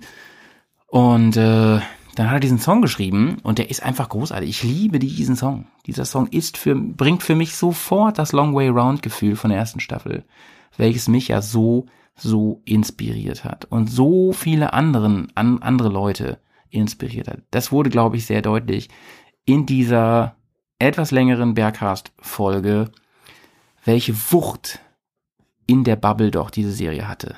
Trotz aller Kritik, die man auch zu Recht äußern kann. Und obwohl sie schon so gealtert ist, ist sie doch meiner Meinung nach in Würde gealtert. Ist nicht schlecht gealtert. Sie, man, ist immer noch guckbar. Merkt ihr ja auch an den Kommentaren von denen, die sie zum ersten Mal geschaut haben. Wir hören übrigens gleich nochmal einen vom Chris. Das ist der große ähm, Rausschmeißer heute. Den finde ich sehr, sehr schön am Ende jetzt, weil er auch noch ziemlich frisch ist, sowieso in der ganzen Bubble. Ähm, ihr habt gehört, er hat gerade, das haben wir reingeschnitten vor letztes Mal, glaube ich, er hat gerade seinen Führerschein gemacht. Und ähm, das ist ein toller Abschluss. Ja, dann vielen Dank fürs Zuhören, Leute. Ihr habt echt lang durchgehalten hier heute bei meiner One-Man-Show, die ja gar keine One-Man-Show war, weil ich ja unterstützt und geframed wurde von so vielen Hörerkommentaren von euch. Vielen, vielen Dank auch an die lieben Menschen, die mir Kommentare zugeschickt haben. Muss mal ganz kurz einen Schluck trinken. Ah. Ihr könnt davon ausgehen, dass ich eigentlich immer alles höre und lese, was ihr uns schickt. Also ich oder ein anderer von uns Bärs. Und ähm, im Normalfall schafft es das auch in die nächste Episode. Wenn nicht, hat das Gründe. Manchmal haben wir es auch einfach vercheckt. Dann einfach mal dran erinnern, wirklich. Das ist nicht böse gemeint. Es ist nie böse gemeint. Wir haben euch alle lieb da draußen. Shoutouts an euch alle. Ähm, wir haben jetzt Herbst. Die Saison ist für viele von euch erstmal gelaufen. Im Moment regnet jetzt auch wirklich nur. Es gibt natürlich auch immer die harten Boys und Girls, die einfach durchballern durchs Jahr. Die haben sowieso meinen Respekt verdient. Ich mache das also ich habe auch kein Saisonkennzeichen, aber ja, Spaß macht mir das ja auch nicht. Ähm, jetzt gerade erst wieder so eine richtig fiese Regenfahrt gehabt, das war richtig nervig. Zwei fast Ausrutscherumfaller. Und ähm, ich werde da bei Patreon noch mal ein bisschen genauer von erzählen. Das war wirklich ein Erlebnis. Ich habe da ja schon zwei Folgen zum Thema Regen gemacht. Die könnt ihr euch gerne reinziehen bei Patreon ähm, unter patreon.com slash bears on tour. Da könnt ihr uns auch unterstützen ab drei Dollar im Monat kriegt ihr da Sondercontent. Also diese Folgen, diese Spezialfolgen. Wenn ihr nicht genug vom Bergcast kriegen könnt, könnt ihr euch die da reinziehen. Ähm, ihr könnt uns auch unterstützen, ohne euch die reinzuziehen. Das auch schon ab ein Dollar im Monat. Da sind wir schon zwei, drei, vier Hände voll Leute, die da wirklich ähm, äh, Support leisten, ähm, mit denen ich inzwischen fast mit allen schon persönlichen Kontakt hatte sehr, sehr liebe Menschen. Wir versuchen da gleich eine, gerade eine kleine eingeschworene Community aufzubauen. Vielleicht kriegen wir auch ein Hörertreffen hin. Das Whisky-Tasting kriegt gerade übrigens wieder Aufwind. Das ist ja ein bisschen unter den Tisch gefallen, weil äh, wir so Probleme haben. Ihr glaubt gar nicht, wie schwierig das ist, selbst in einer großen Stadt wie Bremen eine Location zu finden, die sowas mitmacht. Eine Location, wo man seine eigenen Getränke mitbringen darf, einen eigenen, ähm, wie heißt es eigentlich? Der, also sowas wie ein, äh, ich weiß ja nicht, wie, wie heißt so ein Typ, der, der sich mit Whisky auskennt? Viscousseur? Gibt bestimmt einen Namen für, ne? Ich weiß nicht. Ähm, das kriegt gerade wieder Aufwind. Wir sagen euch auf jeden Fall Bescheid. Es gibt ja viele, viele Interessenten schon. Wir werden wohl eher auswählen müssen. Es haben sich ja viele schon so ziemlich vorangemeldet. Die werden natürlich als erstes fragen, ob sie noch Interesse haben, wenn das stattfindet. Ähm, Im Moment gibt es wieder Optionen, die sich jetzt aufgetan, aufgetan haben. Wir haben sogar, einer von euch hat sich ja die Mühe gemacht, hat sogar bei sich in der Gegend mal was versucht klarzumachen. Das ist ein bisschen schwierig mit der Infrastruktur. Ähm, wäre aber so ein Plan B oder C auf jeden Fall, auf den ich dann gerne zurückgreifen würde, falls gar alle Stricke reißen. Aber schauen wir mal, wir sind nach wie vor guter Dinge, dass vielleicht ist es ja Folge 50 dann als Jubiläumsfolge, die wir vom Tasting aus senden. Das wäre ja wirklich ein Knaller. Ähm, ansonsten schaut mal bei Patreon rum, ob das was für euch ist. Manchmal gibt's da auch äh, ähm, Episoden vorher schon, äh, einen Tag vorher zu hören. Manchmal gibt es auch kleine Clips und Movies. Jetzt noch nicht so viel, aber da gab's auch schon äh, Interviews zum Beispiel, die wir da exklusiv veröffentlicht haben. Das war's von meiner Seite. Ich habe mich schon bedankt fürs Zuhören. Dann sage ich mal viel Spaß mit dem letzten Audiokommentar. Viel Spaß. Ähm, mit Long Way Round, falls ihr es noch nicht gesehen habt. Oder, und das kann ja auch gut sein, dass ihr es vor langer Zeit gesehen habt und durch diesen Poddy wieder richtig, richtig Bock bekommen habt ähm, auf Long Way Round Staffel 1. Denn Staffel 3, ich habe ja gesagt, ich sage da noch was zu. Es gibt ja noch gar nicht so viele Nachrichten, aber es gibt gelegte Informationen und die sind eben, also was habe ich erwartet? Ich habe erwartet, dass ich habe gehofft, dass das Ganze, ich glaube, ich habe im Cast sogar mal eine Wette äh, gemacht. Ich habe sie verloren auf jeden Fall.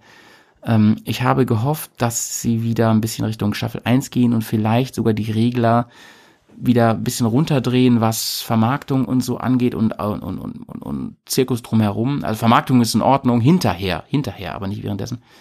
Ähm, gut, sie halten es relativ geheim, aber es ist natürlich was gelegt worden. Sie sind dieses Mal. Ich, hatte, ich hätte gedacht, sie fahren mit ähm, Triumph und vielleicht, also vielleicht sogar mit den Retro Triumphs, mit den Geländemaschinen, mit den Scrambler XE oder XC und äh, vielleicht sogar nur Charlie und Ewan mit einer Guzzi äh, 85 TT, nee, VT, 85, wie heißt der nochmal? Die Reiseenduro. Aber nee, ist alles nicht, ist alles falsch. Sie sind mit Harley Davidson unterwegs. Leute, das klingt natürlich jetzt wirklich komisch, ne? Sie fahren die Panamerika-Tour, sie fahren, sie starten ganz unten bei Feuerland und ich weiß gar nicht genau, wie hoch sie fahren, ob sie bis Seattle oder so fahren, also bis Kanada oder noch nach Kanada rein, das weiß ich alles nicht genau. Das geben sie, glaube ich, auch noch nicht so richtig bekannt. Nur so ungefähr einmal durch beide Kontinente wollen sie fahren. Sie, sie fahren, jetzt kommt der Knaller, elektrisch fahren sie. Da freut sich die Greta natürlich. Ähm, ist an sich auch eine mega interessante Sache. Ich finde das ja spannend. Ihr wisst ja aus anderen Folgen, dass ich mich für Elektroantriebe schon sehr interessiere. Ähm, für mich geht das aber bisher mit Motorrad nicht noch nicht so richtig zusammen. Vor allem nicht, wenn es um Fernreisen geht. Da bin ich mal sehr gespannt. Es klingt alles ein bisschen nach einer riesen PR-Aktion von Harley Davidson. Wahrscheinlich haben die einfach unfassbar viel Geld bezahlt. Es kann mir ja keiner von den beiden sagen, dass sie es machen, weil sie so ein Verhältnis zur Marke haben. Das glaube ich nicht. Also das hätte ich bei Triumph, hätte ich es gedacht, so von wegen, ja, beides Briten und so. Und verstehe ich irgendwo, wenn sie da so diesen, diesen Mythos äh, mittragen wollen. Harley Davidson, tja, die eh in einer tiefen Krise stecken gerade. Schauen wir mal, was daraus wird. Ich bin sehr, sehr gespannt. Die ähm, Supportfahrzeuge, die es wieder gibt, übrigens mit Teilen des alten Teams, äh, sind auch elektrisch unterwegs. Ich habe nicht ganz verstanden, welche das sind. Ist auch geleakt worden. Hm. Aber wisst ihr was? Ich liege mal den Link, wo das alles steht, was bisher bekannt ist, auch hier in den Show Notes. Klickt einfach mal drauf. Könnt ihr auch schon Bildchen sehen, wie sie da unterwegs sind. Wie das alles klappt, sie haben wohl auf jeden Fall Ersatzakkus dabei, mehrere, muss man wohl auch. Also ähm, werden das wohl andere Herausforderungen sein. Ich bin gespannt, ob es eine kleine Gefechtsszene gibt, geht, gibt, wo sie dann irgendwie per Solar oder per Laufrad ihre Motorräder wieder aufladen müssen. Auch die Autos und so. Da haben, also sie haben wohl jede Menge Kram dabei und es wird alles sehr, sehr elektrisch und so. Und oh, ich weiß es noch nicht, Leute. Ich habe nicht so ein gutes Gefühl. F ist jedenfalls nicht dabei, die ist stinkig auf Jun. So, jetzt mal wirklich Schluss wir werden auf jeden Fall weiterhin das im Auge behalten und wenn es was Neues gibt, werden wir das im Bergcast auf jeden Fall erzählen. Ich wünsche euch wunderschöne Tage, äh, schönen Herbstanfang oder schönen, schöne warme Tage bei dem Kackwetter draußen.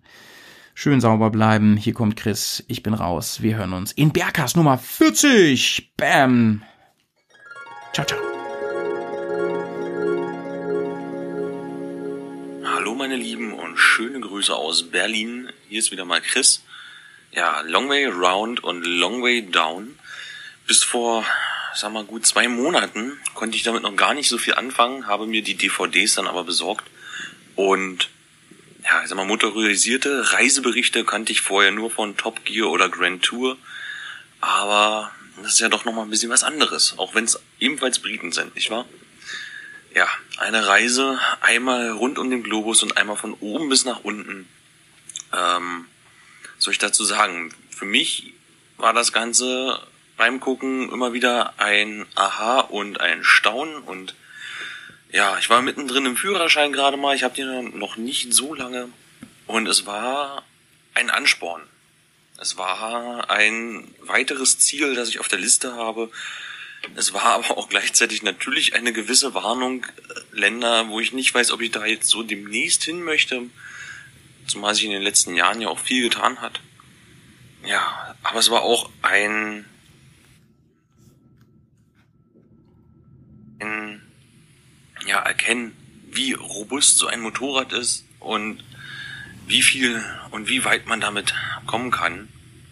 Und einfach schön. Ein bisschen schade, ist natürlich, dass das echt nur DVDs sind, dass es keine Blu-rays dazu gibt. Die Technik hat sich zum Glück ja ein bisschen weiterentwickelt und das merkt man auch ganz stark. Uh, unter anderem ja schließlich auch bei euch und man merkt auch die Einflüsse, wie sehr das geprägt hat, die Kamerafahrten, vielleicht Drohnenaufnahmen in dem Moment, aber auch einfach Aufnahmen vom Motorrad direkt. Ja. was nehme ich für mich immer daraus mit? Ich möchte in den nächsten Jahren auf jeden Fall auch mit dem Motorrad ein bisschen verreisen, möchte aber erstmal in Deutschland und dann in Europa bleiben. Und ja, ich denke, dass das erstmal ausreicht.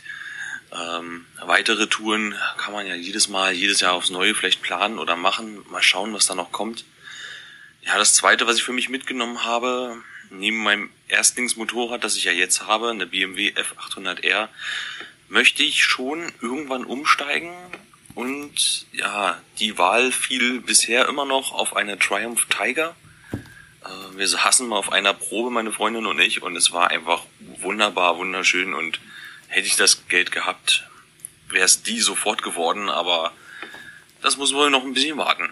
Nun, auf jeden Fall kann ich auch einfach nur empfehlen, sich diese ja, Dokumentation sind ja fast schon ähm, zu holen und sich doch nochmal anzusehen, wenn man es noch nicht getan hat.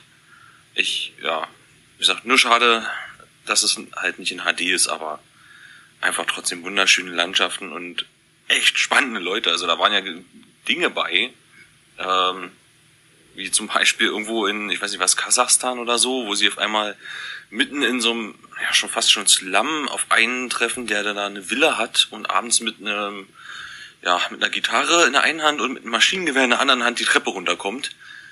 Aber ich glaube, das ist auch gar nicht so weit von der Realität entfernt. Ich weiß nicht, wie es wäre, wenn man ohne Kamera unterwegs wäre. Aber auch da gibt's ja sehr, sehr viele Reiseberichte, die man ja mittlerweile sich dafür anhören und ansehen kann.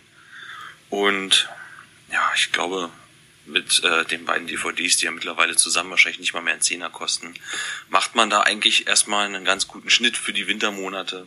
Ich habe es jetzt auch an einen Freund verliehen, der auch gerade mit dem Führerschein fertig geworden ist. Und ich hoffe, dass wir da zusammen zum Beispiel was planen können. Ja, das war's von mir diesmal. Ich hoffe, es war nicht zu lang und ich wünsche euch allen noch einen wunderschönen Herbst. Hoffe, dass die Sonne noch ein paar Mal rauskommt und wir alle gemütlich noch ein bisschen fahren können. Bis dann, ciao. Ach ja, das war der Chris. Dankeschön auch an dich. Shoutouts an euch alle. Als letztes fällt mir übrigens noch ein, auch wenn, ich, auch wenn ich eben schon Tschüss gesagt habe, ähm, wenn ihr die DVDs über den Link hier in den Show Notes bestellt, dann haben auch wir was davon, ohne dass das teurer wird für euch. ja, ja, ja, das liebe Geld, ne? auch wir müssen den Tank irgendwie füllen. Das war's, Leute.